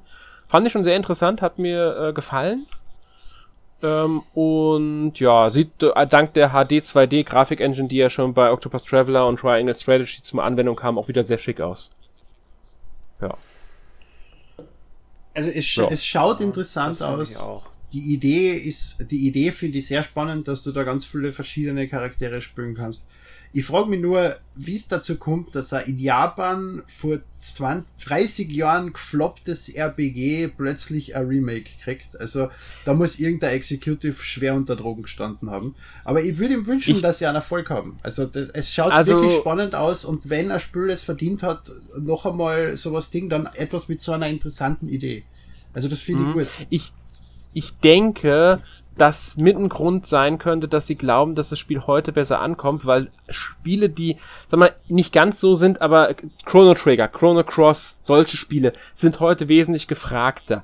Und der, ähm, Regisseur, also der eine Sch- Schöpfer von diesem Spiel hier war auch an Chrono Trigger zum Beispiel beteiligt. Ah, okay. Dann ist ähm, Square Enix momentan anscheinend sehr auch an Remakes von solchen alten Spielen interessiert oder daran interessiert, solche Spiele. Chrono Cross kam ja auch nie in Europa raus, nur in Japan und in Amerika. Haben sie als Remaster auf die Konsolen gebracht jetzt nochmal. Technisch zwar leider nicht so toll umgesetzt, aber trotzdem. Also ich denke, sie haben da wirklich so diese Hoffnung, nachdem ja ein Octopus Traveler, ein Triangle Strategy, jetzt Triangle Strategy noch nicht lang genug draußen, aber es ist aber ein Octopus Traveler, äh, ankam und diese HD 2D Engine da ist, die anscheinend das Programmieren relativ einfach macht, ähm, das Umsetzen der Spiele, ähm, dass sie da mit einem nicht so hohen Produktionsaufwand ein dann doch recht erfolgreiches Spiel daraus zu bekommen. Sie gehen ja sogar so weit und ähm, übersetzen das komplette ins, in Deutsch, Französisch, Italienisch, Spanisch, äh, Koreanisch, Chinesisch, Englisch, Japanisch. Also die, die ganze Sprachen gibt's dann. Also das ist ja. Aber rein Text. Man oder? sollte dazu Rein Text. Das rein Text. Ja, nee, es gibt es gibt Englisch und japanische Sprachausgabe. Okay, doch, okay. Mhm. Aber es ist nicht voll vertont, ja. muss man dazu sagen. Also es wird nicht alles vertont. Oft sind es nur einzelne Wörter, aber es gibt auch ein paar Szenen, in denen halt dann mehr Vertonung ist. Aber das gibt's nur auf Englisch und Japanisch. Also die Übersetzungen in die 17 Ja. anderen Sprachen befinden sich in Reintext, okay. Die, den rein Texte, genau. Ähm, das Studio dahinter ähm, ist halt auch, als mit Square Enix schon länger verbunden auch war, die haben es, glaube ich, an Dragon Quest 11 auch mitgearbeitet. Und Nintendo tritt halt außerhalb von Japan als Publisher auf, muss man auch dazu sagen. Mhm. Ja. Äh, wenn man mehr über das Spiel wissen will, kann man dann auch auf n-mac.org eine Vorschau von mir lesen. Die ist am Montag, also nach Aufnahme morgen, nach äh, Veröffentlichungspodcast vorgestern erschienen. Also die ist ja. doch gar nicht erschienen. Das heißt, ich kann jetzt gar nicht auf die Seiten gehen und sie lesen. Nein, du kannst sie noch nicht lesen, du kannst sie morgen lesen, aber wer die Podcast hört, kann sie bereits auf der Seite lesen. Jetzt bin ich verwirrt. ja. Gut, ähm, Sören, möchtest du noch was zu dem Spiel sagen? Mm. ich fand es auch interessant, aber ich glaube, jetzt würde ich erstmal noch, ähm, ich habe ja noch ähm, Triangle Strategy. Mhm. Das würde ich vielleicht erstmal zu Ende spielen und danach dann mal schauen, Versteh ob dann da, wie das dann mit äh, Live Alive aussieht. Mhm. Sind zwei komplett grundverschiedene Spiele äh, in ihrer Art, aber durch den mhm. Grafikstil ähneln sie sich. Kommt ja auch noch Dragon Quest 3 Remake in dem Grafikstil raus dann. Ja. Ähm, gut, das nächste Spiel. Doraemon Story of Seasons Friends of the Great Kingdom, also Nachfolger von diesem äh, Crossover zwischen Doraemon und Story of Seasons. Das vor zwei, drei Jahren, ich weiß gar nicht mehr, wie lange es her ist, erschienen ist. Ja. Weil nicht Doraemon Anime-Charakter, kennt ihr den? Ja, wenn, wenn man einmal in Japan war, dann entkommt man dem Viech nicht. Ja, auf keinen Fall. Dem kommst du nicht in Japan, das kannst du vergessen. Diesem blauen, grinsenden Katzenvieh. Glaub, das ist eine Roboterkatze, glaube ich. Irgendwas sowas. Ja, aber im Endeffekt, ja, das ist eine Roboterkatze, meine Story of Seasons mit creepy große Anime-Augen und, und diesem blauen Viech. Und ansonsten habe ich da jetzt nicht wirklich was Besonderes im Abstand zur Story of Seasons rausgesehen aus dem Trailer. Nö, es ist einfach ein Story of Seasons mit den Charakteren, mehr ist es nicht. War auch schon der Vorgänger. Was sind die anderen ja. Charaktere auch aus. Ich habe keine Ahnung, ich kenne nur das blaue Viech. Aber also, ähm, die meisten sind, glaube ich, also das taucht ja auch Nobita drin auf, das müsste der eine Freund von der Doraemon sein. Okay. Und ich glaube auch die anderen Charaktere, die man, die meisten, die man gesehen hat, müssten Charaktere sein. Ich, die kennen, es gibt wohl auch für das Spiel neu geschaffene Charaktere, okay. weil sie auf einen fremden Planeten kommen. Aber ähm, dieser Junge, dieser Schwarzhaarige mit der Brille, der auftaucht, okay. der ist okay. äh, der Freund, also der, der, der und Doraemon gehören zusammen. Und da tauchen auch andere Charaktere, die aus diesem Manga, die gibt's ja seit 69, glaube ich, den Manga ähm, und den Anime halt seit äh, 73. Und das sind halt alles mögliche Charaktere, die halt äh, aus diesem Franchise stammen. Plus neue Charaktere. Ja, okay. Ja gut, wenn sie sich da mehr reingesetzt haben, dafür wird jetzt leider zu wenig Ahnung gehabt, dann macht vielleicht Story of Seasons auch Sinn, wenn sie das mit einer Doraemon Story verknüpfen und farmen könnte für Fans interessant sein, mir ist es herzlich wurscht. Ja. Also wer Story of Season mag und sich nicht an den Charakteren stört, wird damit was anfangen können, denke ich. Und wer äh, die Charakter Doraemon mag und Story of Season mag, wird sowieso ja, äh, ja sich drüber Dem freuen. Gehen, Ganz ja. genau. Genau. Also viel mehr kann man auch nicht sagen. Es wird zwar zwei Spielermodus in Lokalen geben. Ähm, ja. Ja. Gut. Minecraft Legends. Sören, du bist doch unser Minecraft Ableger-Experte. Ich musste erst gestehen, bei den ersten Szenen, die ich gedacht hatte, ist das nicht das gleiche Spiel, was du schon mal vor ein, zwei Jahren veröffentlicht hast? Dungeons glaub, meinst das du? Heroes Dungeons. oder so, aber nee, dann ist es mir doch auf... Äh, ja, irgendwie Strategie-Ableger, äh, ja. Action-Strategie, ähm, das andere war mehr Dungeon Crawler mäßig, aber. Genau. Ja, aber es ist, es ist ja. anders vom Stil her. Es hat kleinere Würfel als mhm, Minecraft. Mhm, genau. Ist ja, mir aufgefallen. Ja. Das ist aber das Einzige, was mir aufgefallen ist, was interessant war an dem Ding. Ja, es wird irgendwie Strategie-Ding äh, sein. Also ich habe mich nicht viel mit beschäftigt. Es gab schon mal einen Trailer bei, auf dem Xbox Showcase, mhm. äh, gab es äh, die Erstpräsentation, wird für vier Spieler sein. Ja, mehr, mehr kann ich dazu nicht sagen und ja, also brauchen wir. Minecraft Dungeons hat ja. sich ja recht gut verkauft, was ich so mitgekriegt habe. Dungeons. Ja. War aber ein ziemlich simpler Dungeon Crawler, der recht bald einmal fahrt worden ist. Dementsprechend erwarte ich mir von dem ja. jetzt auch nicht unbedingt großartig was. Genau, ich mir auch nicht. Ja. Gut, gehen wir weiter zu Dragon Quest Treasures, das am 9. Dezember erscheinen soll bereits. War, glaube ich, eine komplett Neuankündigung. Also ich habe vom Spiel vorher noch gar nichts mitbekommen. Weitere Ableger der Dragon Quest-Reihe, das gibt's ja noch nicht genug von.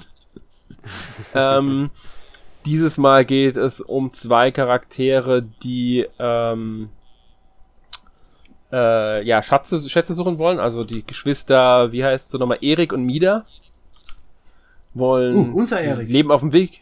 Ja, genau.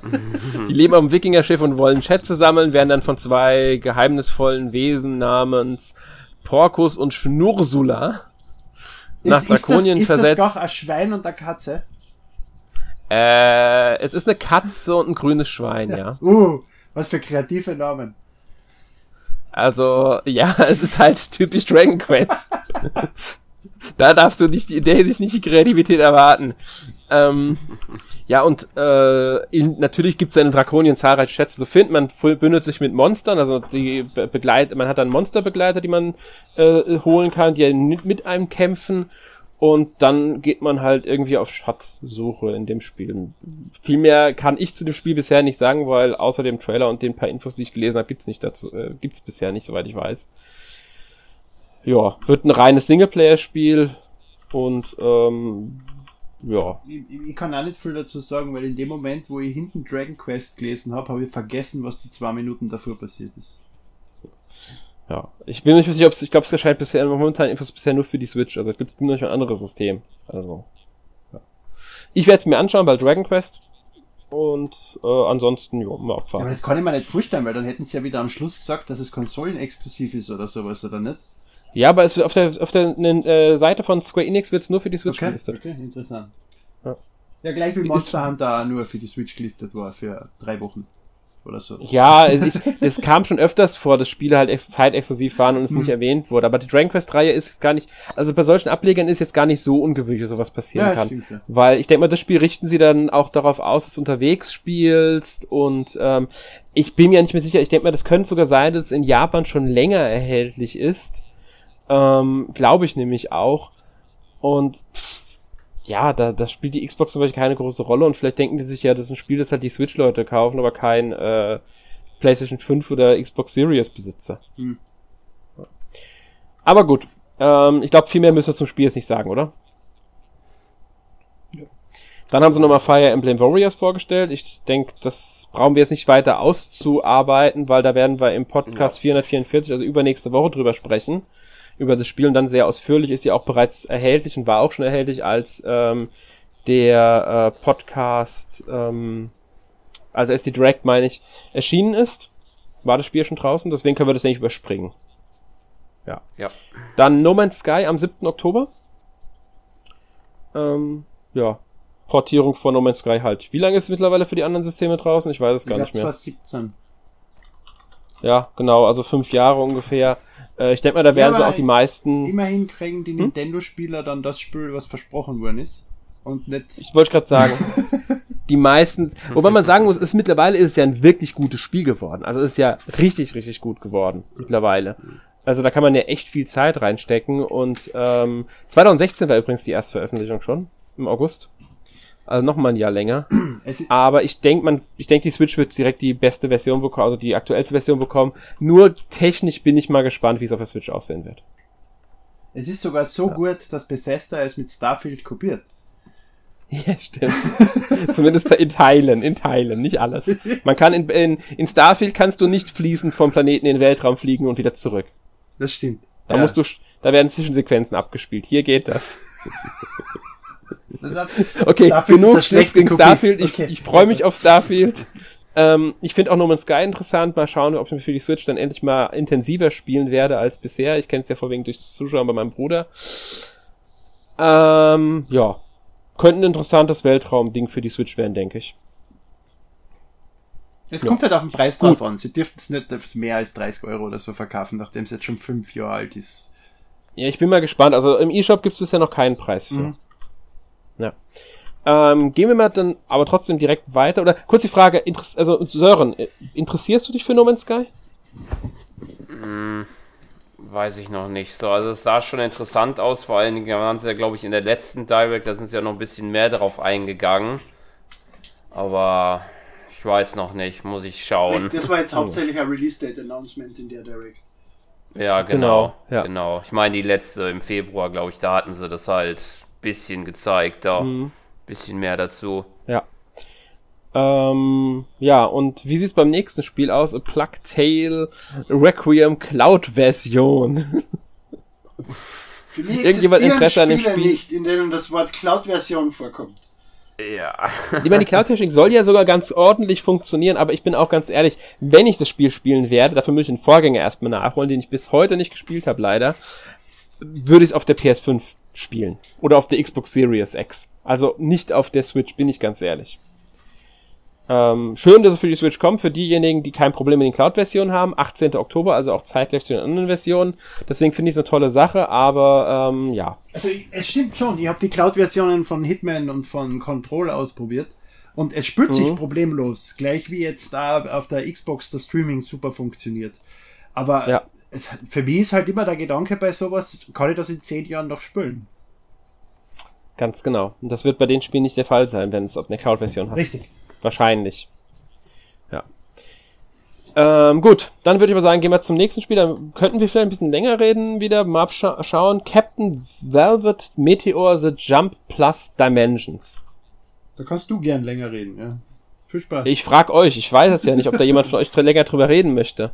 Ähm, ich kann mir an das Spiel überhaupt nicht mehr erinnern. Das ist ein, ähm, wie bezeichnet man das am besten? Action-Rollenspiel mit Strategie- und Puzzle-Elementen.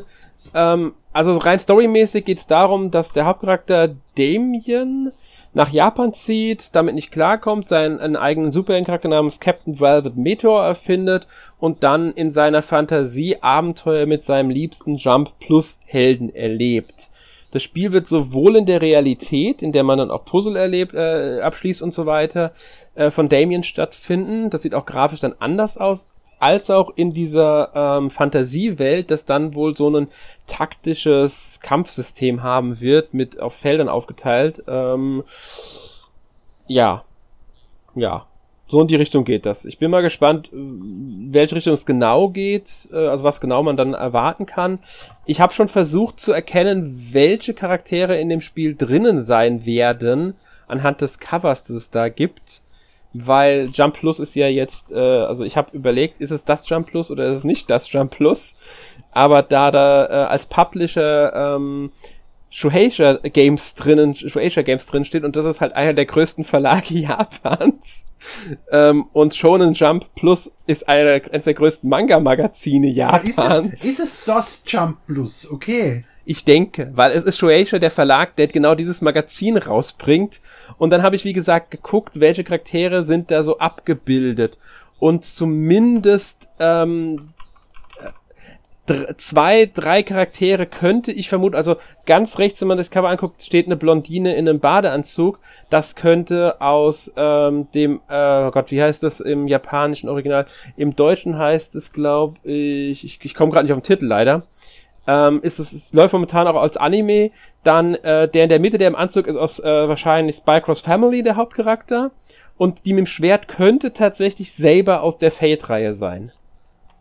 Also ich denke ja, es hat tatsächlich mit ähm, Jump Plus zu tun, weil warum sollte der Verlag der Jump Plus, der schon Jump Plus, ein Spiel rausbringen, in dem es um Jump Plus Helden geht, wenn es dann nicht diese Helden verwendet? Und die Manga, die ich aufgezählt habe, erscheinen alle in diesem, in dem Jump Plus Magazin, beziehungsweise in diesem Verlag. Also ähm, würde ich schwer von ausgehen, ja, da ist definitiv eine Verbindung zu Jump Plus da und zu dem Verlag. Spy ja. X Family, Kaiju Number 8, Hell's Paradise, Summertime Rendering, Half Gear, Slime's Life. Genau, Summertime Rendering, das habe ich gesucht. Ghost Reaper Girl. Na, das sind nur die bestätigten acht Charaktere in dem Spiel. Ja. Ich sag ja, genau, und ich hab's, ich hab's halt aufgrund des Bildes hm. versucht zu erkennen, wen ich da erkenne. Es sind etliche Figuren, die ich halt, äh, die man kennen kann, wenn man mit ähm, Jump Plus Manga zu tun hat. Und da gibt es ja wirklich viele, die auch in Deutschland erscheinen. Ich kenne nur One Piece. Das müsste ähm, One Piece ist, glaube ich, ist One Piece auch von denen, weiß ich jetzt gerade. Ja, also in, in, die Jump, äh, ja. die, diese DS Jump Games war immer Monkey D. Luffy drin. Ja, dann ähm, ist er, ja stimmt, ist er logisch, klar.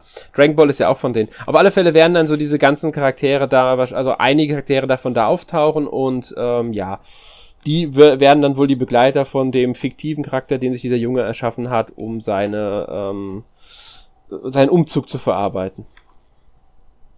Ja. Finde ich gar nicht mehr so uninteressant, muss ich ehrlich sagen, die Prämisse dahinter und das Ganze. Also das könnte ein Spiel sein, das ich mir sogar anschaue. Erscheint bereits am 28. Juli, also noch diesen Monat. Ja. Boah, habe ich einen von euch beiden jetzt irgendwie neugieriger auf das Spiel gemacht als vorher? Welches Spiel?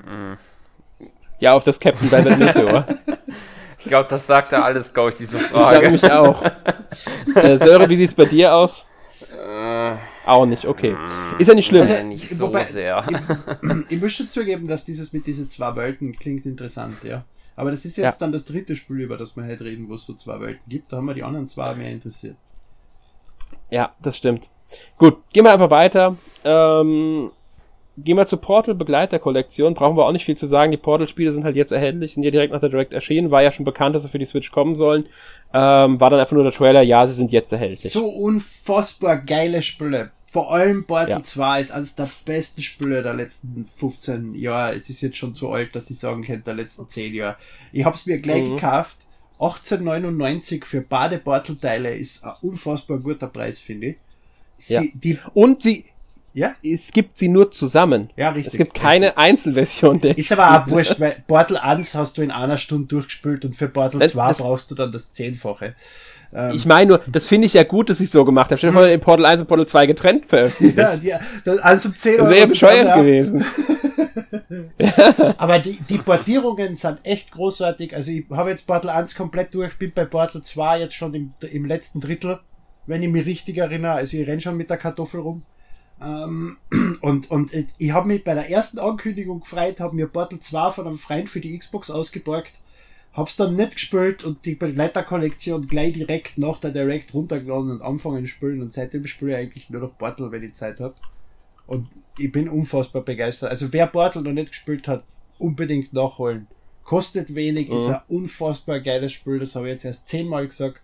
Und äh, ich sag's gern noch einmal.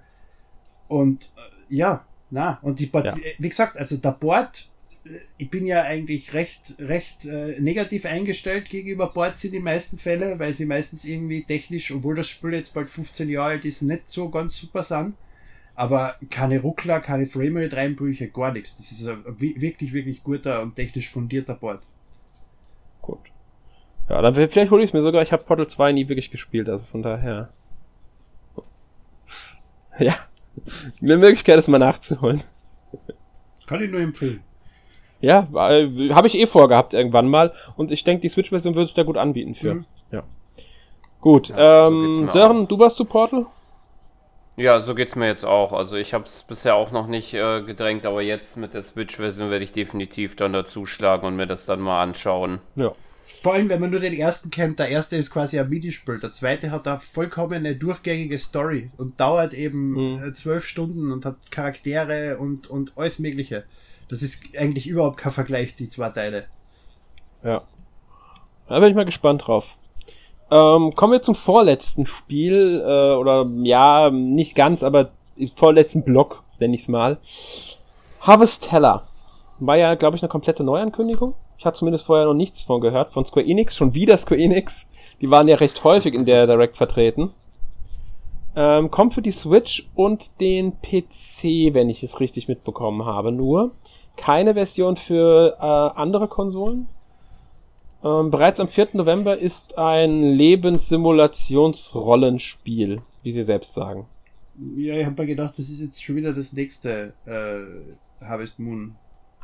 Irgendwie, wo Ja, ich Trailer fand, ich, ich finde die Prämisse Ja. mit diesem Silentium sehr interessant. Ähm, das es gibt ja dieses Silentium in dieser Welt, das dann immer nach beim Jahreszeitenwechsel auftritt und, ähm, als Zeit des Todes bezeichnet wird. Die, da verdorren dann die Weltfrische, tödlicher Staub zieht über die Welt, weswegen die Menschen halt die Häuser nicht mehr verlassen können. Und jedes Jahr dauert das länger. Und deswegen denke ich mal, wird da auch eine Geschichte dann dahinter stecken ähm, die das so mitbestimmt. Es gibt ja wirklich auch eine Weltkarte, wie man sie aus vielen JRPGs kennt. Und ähm, auch die Kämpfe sind mit drin und so weiter. Also ich bin mal gespannt, wie groß hier der Rollenspielanteil wird, weil ich fand das Spiel sah stilmäßig, hab ich, fand ich wirklich interessant, hat mir echt gefallen. Ähm, und ich finde auch die, die ganzen, das ganze Konzept sehr, also von den ganzen ähm, Farming-Spiele, die jetzt in letzter Zeit genannt wurden, ist das für mich fast das interessant. Also ist das interessant, das zur Zeit für mich. Ja. Also, ihr merkt schon, ich finde das Spiel interessant und ich bin gespannt drauf. Ja, passt eh, dann redet wenigstens einer drüber. Ja, logisch. Ich weiß schon. Ich weiß, für dich ist es wahrscheinlich eher nicht. Ich befürchte leider. Und Sören, wie sieht's bei dir aus? Für, für mich könnte es was werden. Ich werde da jetzt auch noch abwarten. Aber ich würde jetzt nicht sagen, dass es jetzt äh, gar nicht in meinem Interesse wäre. Mhm. Ja. Gut. Ähm, Was bei mir denn das Interesse, das größte Interesse dieser Direct hat, das kommt jetzt. Ja, es geht, geht also geht mir zum Teil auch so. Wir kommen zur Persona-Ankündigung, die dann am Ende so als letztes großes Ding kam. Wurde in Gerüchten schon vorher natürlich gehandelt, nachdem es auf der X bekannt war, es kommt für die Xbox, dann zwei Tage später bekannt war, es kommt auch für die PlayStation-Spiele. Also nur zwei davon, weil das eine gab es ja schon für die PlayStation und dann hielten sich die Gerüchte, ja, es wird für die Switch angekündigt, es kommt für die Switch, bla bla bla. Bestätigung kam natürlich dann am Ende der Direct, Persona 5 Royal, Persona äh, 4 Golden und Persona 3 Portable kommen für die Switch. Finde ich großartig. Ich werde sie wahrscheinlich dann sogar auf der Switch spielen, also außer Persona 5 Royal, die ich auf der Playstation habe. Ähm, aber ähm, Persona 4 Golden und Persona 3 Portable werde ich dann sehr wahrscheinlich sogar auf der Switch spielen. Freue mich riesig auf die Spiele, besonders weil sie wohl auch jetzt tatsächlich deutsche Texte spendiert bekommen sollen, was ja bisher nicht der Fall bei den beiden Spielen war. Und ähm, sie gelten ja eher als Meisterwerke im JRPG-Bereich. Also äh, ich freue mich riesig drüber. Es werden die jeweils besten Versionen der beiden Spiele veröffentlicht und deswegen äh, nur her damit. Nur soll nicht zu lange Zeit lassen. Im Oktober kommt erstmal Persona 5 Royal. Deswegen glaube ich, befürchte ich, dass die anderen beiden nicht vor nächstem Jahr kommen. Ähm, dabei sind das die für mich interessanteren Spiele. ja. Sören, du darfst. Ja, also ich habe auch hab ja noch nicht das der fünfte Teil gespielt, deswegen wird der ja für mich dann am interessantesten. Ich hatte glaube ich schon mal in irgendeiner in einigen Directs schon äh, darauf gewartet eigentlich, dass es kommt. Ich auch. glaube ich mhm. irgendwann mal, ich kann mich nicht mehr erinnern welcher. Aber ja, ich freue mich sehr drauf. Man hört ja sehr viel, ich habe schon sehr viel Positives von den Spielen gehört und ich denke mal, dass sie sehr gut sind und. mhm. Ja, Persona Deswegen. 5 Royal würde ich sogar, also Persona 5 von der normalen Version, der Royal-Version ist ja nochmal ein bisschen besser und umfangreicher und außerdem hat es da die deutschen Texte bekommen, was ich immer wichtig finde, wenn Spiele mehrsprachig angeboten werden, mhm. bei größeres Publikum und so. Ähm, Persona 5 äh, Royal ist mit de definitiv eins der besten JRPGs der letzten zehn Jahre. Also hundertprozentig. Es ist einfach, es ist ein Meisterwerk, ganz, ganz klar gesagt. Klar, es unterscheidet sich von anderen JRPGs. Man kann das jetzt mit anderen Spielen zum Teil nicht vergleichen, weil es einfach komplett was anderes ist als jetzt zum Beispiel ein Final Fantasy oder so. Aber es ist, es ist wirklich ein Meisterwerk. Also, ja. Was sowohl was Geschichte angeht, als auch was Kampfsystem, was Dungeons, das ganze Paket einfach, schon bis zum Artstyle, die ganze Präsentation, Hammer, dieses Spiel. Also, ja. Kann ich jedem nur empfehlen, sich das anzuschauen, wenn es dann rauskommt. Ja. Gut, äh, und die anderen beiden, Persona 4 Golden und Persona 3 Portable, auch für dich interessant, denke ich mal dann. Ja, die würde ich dann natürlich auch dann in dem Zug dann reinschauen, wenn sie veröffentlicht werden. Ja. Ich finde super. Also Persona 2 fehlt dann noch, keine Ahnung, ob man dazu nochmal was sehen wird. Persona 1 ist ja nochmal was ganz anderes gewesen. Das hat ja eine ähm, war ja schon in der Art ja was ganz anderes als die äh, späteren Persona-Spiele. Noch. Das glaube ich, PlayStation Mini war das, glaube ich, mit drauf. Es war nur eine ganz andere Art Spiel gewesen. Deswegen bin ich da eher so ein bisschen skeptisch, ob man das braucht, weil es hat noch nicht die Qualitäten der Persona-Spiele. Ich glaube, die Persona-Reihe ist wirklich erst richtig stark mit der Persona 3 geworden. Ja. Aber gut. Ähm, ja, ich denke, damit können wir festhalten, wir freuen uns beide auf diese Spiele. Emil, ich weiß nicht, wie das bei dir aussieht. Catherine war ein sehr gutes Spiel der Persona-Reihe. ja, das ist kein Spiel der Persona-Reihe, es ist nur von, äh, von den Entwicklern. Ja, und es schaut gleich aus in die Zwischensequenzen. Und hat, es ist von hat, den Entwicklern, aber es ist kein hat, Spiel der Persona. Hat Verbindungen ins Persona-Universe. Ja, Catherine, Catherine war, ein tolles Spiel. ja, das ist ein tolles Spiel, stimmt. Stimme ich dir voll zu. Uh, nein, ich muss ja. mir auch Persona unbedingt einmal anschauen. Ich höre immer wieder gute Sachen drüber. Ich habe überhaupt, überhaupt null Plan, warum Persona gut sein soll. Ich habe mir viel zu wenig mit Persona auseinandergesetzt. Und ich bin gespannt. Also das wird so ein Titel sein, den ich mir dann in zwei, drei Jahren mal kaufe, wenn ich ihn günstig irgendwo kriege und ausprobieren werde. So dringend ist es jetzt nicht. Oder im Game Pass vielleicht. Aber ich bin jetzt ehrlich gesagt schon wirklich gespannt auf Persona, weil einfach alle es zu Tode hypen. Und irgendwas muss da ja mhm. dahinter sein. Ja, muss es. Wobei ich halt nicht weiß, ob jetzt, äh, wer, wer halt mit japanischen Rollenspielen überhaupt nichts anfangen kann oder mit Rollenspielen, weiß ich nicht, ob man da dann wirklich zufrieden ist mit dem Spiel, weil es halt dann immer noch dieses Genre vertritt. Aber es hat noch so viel anderes, was halt das ganze Spiel so besonders macht. Ja. Muss man, äh, dieser, probier's einfach mal aus, mhm. Game Pass wird's ja erscheinen und das ist dann eine gute Möglichkeit für dich, es mal zu spielen. Ja. Ja. Gut, das waren alle Ankündigungen in einem diesmal etwas längeren Podcast. Ähm, ganz schnell noch zum Schluss. Wie schätzt ihr die Direct ein und was waren eure persönlichen Favoriten? Sören, du darfst anfangen. Ja, also mein, ich fange mit dem Favorit an. Also es war wahrscheinlich dann die Ankündigung von Pers Persona, würde ich sagen. Mm. Ja, ansonsten, ähm, ja, also ich hatte jetzt nicht die große Erwartung gehabt, was ja schon an der Überschrift dann schon assoziiert wurde mit Direct Mini Partner Showcase. Aber dafür waren, waren schon sehr viele Titel dabei und ich glaube, irgendwo hatten sie es auch mal in so einem in so einer äh, Folienblatt geschrieben, für jeden was dabei und das ist jetzt auch wieder der Fall. Man hat Rollenspiele, man hat ähm, Jump'n'Runs, man hat ähm, Simulation mit dem äh, Rail, den Namen ist vergessen, Rail, äh, Railguard, Railguard.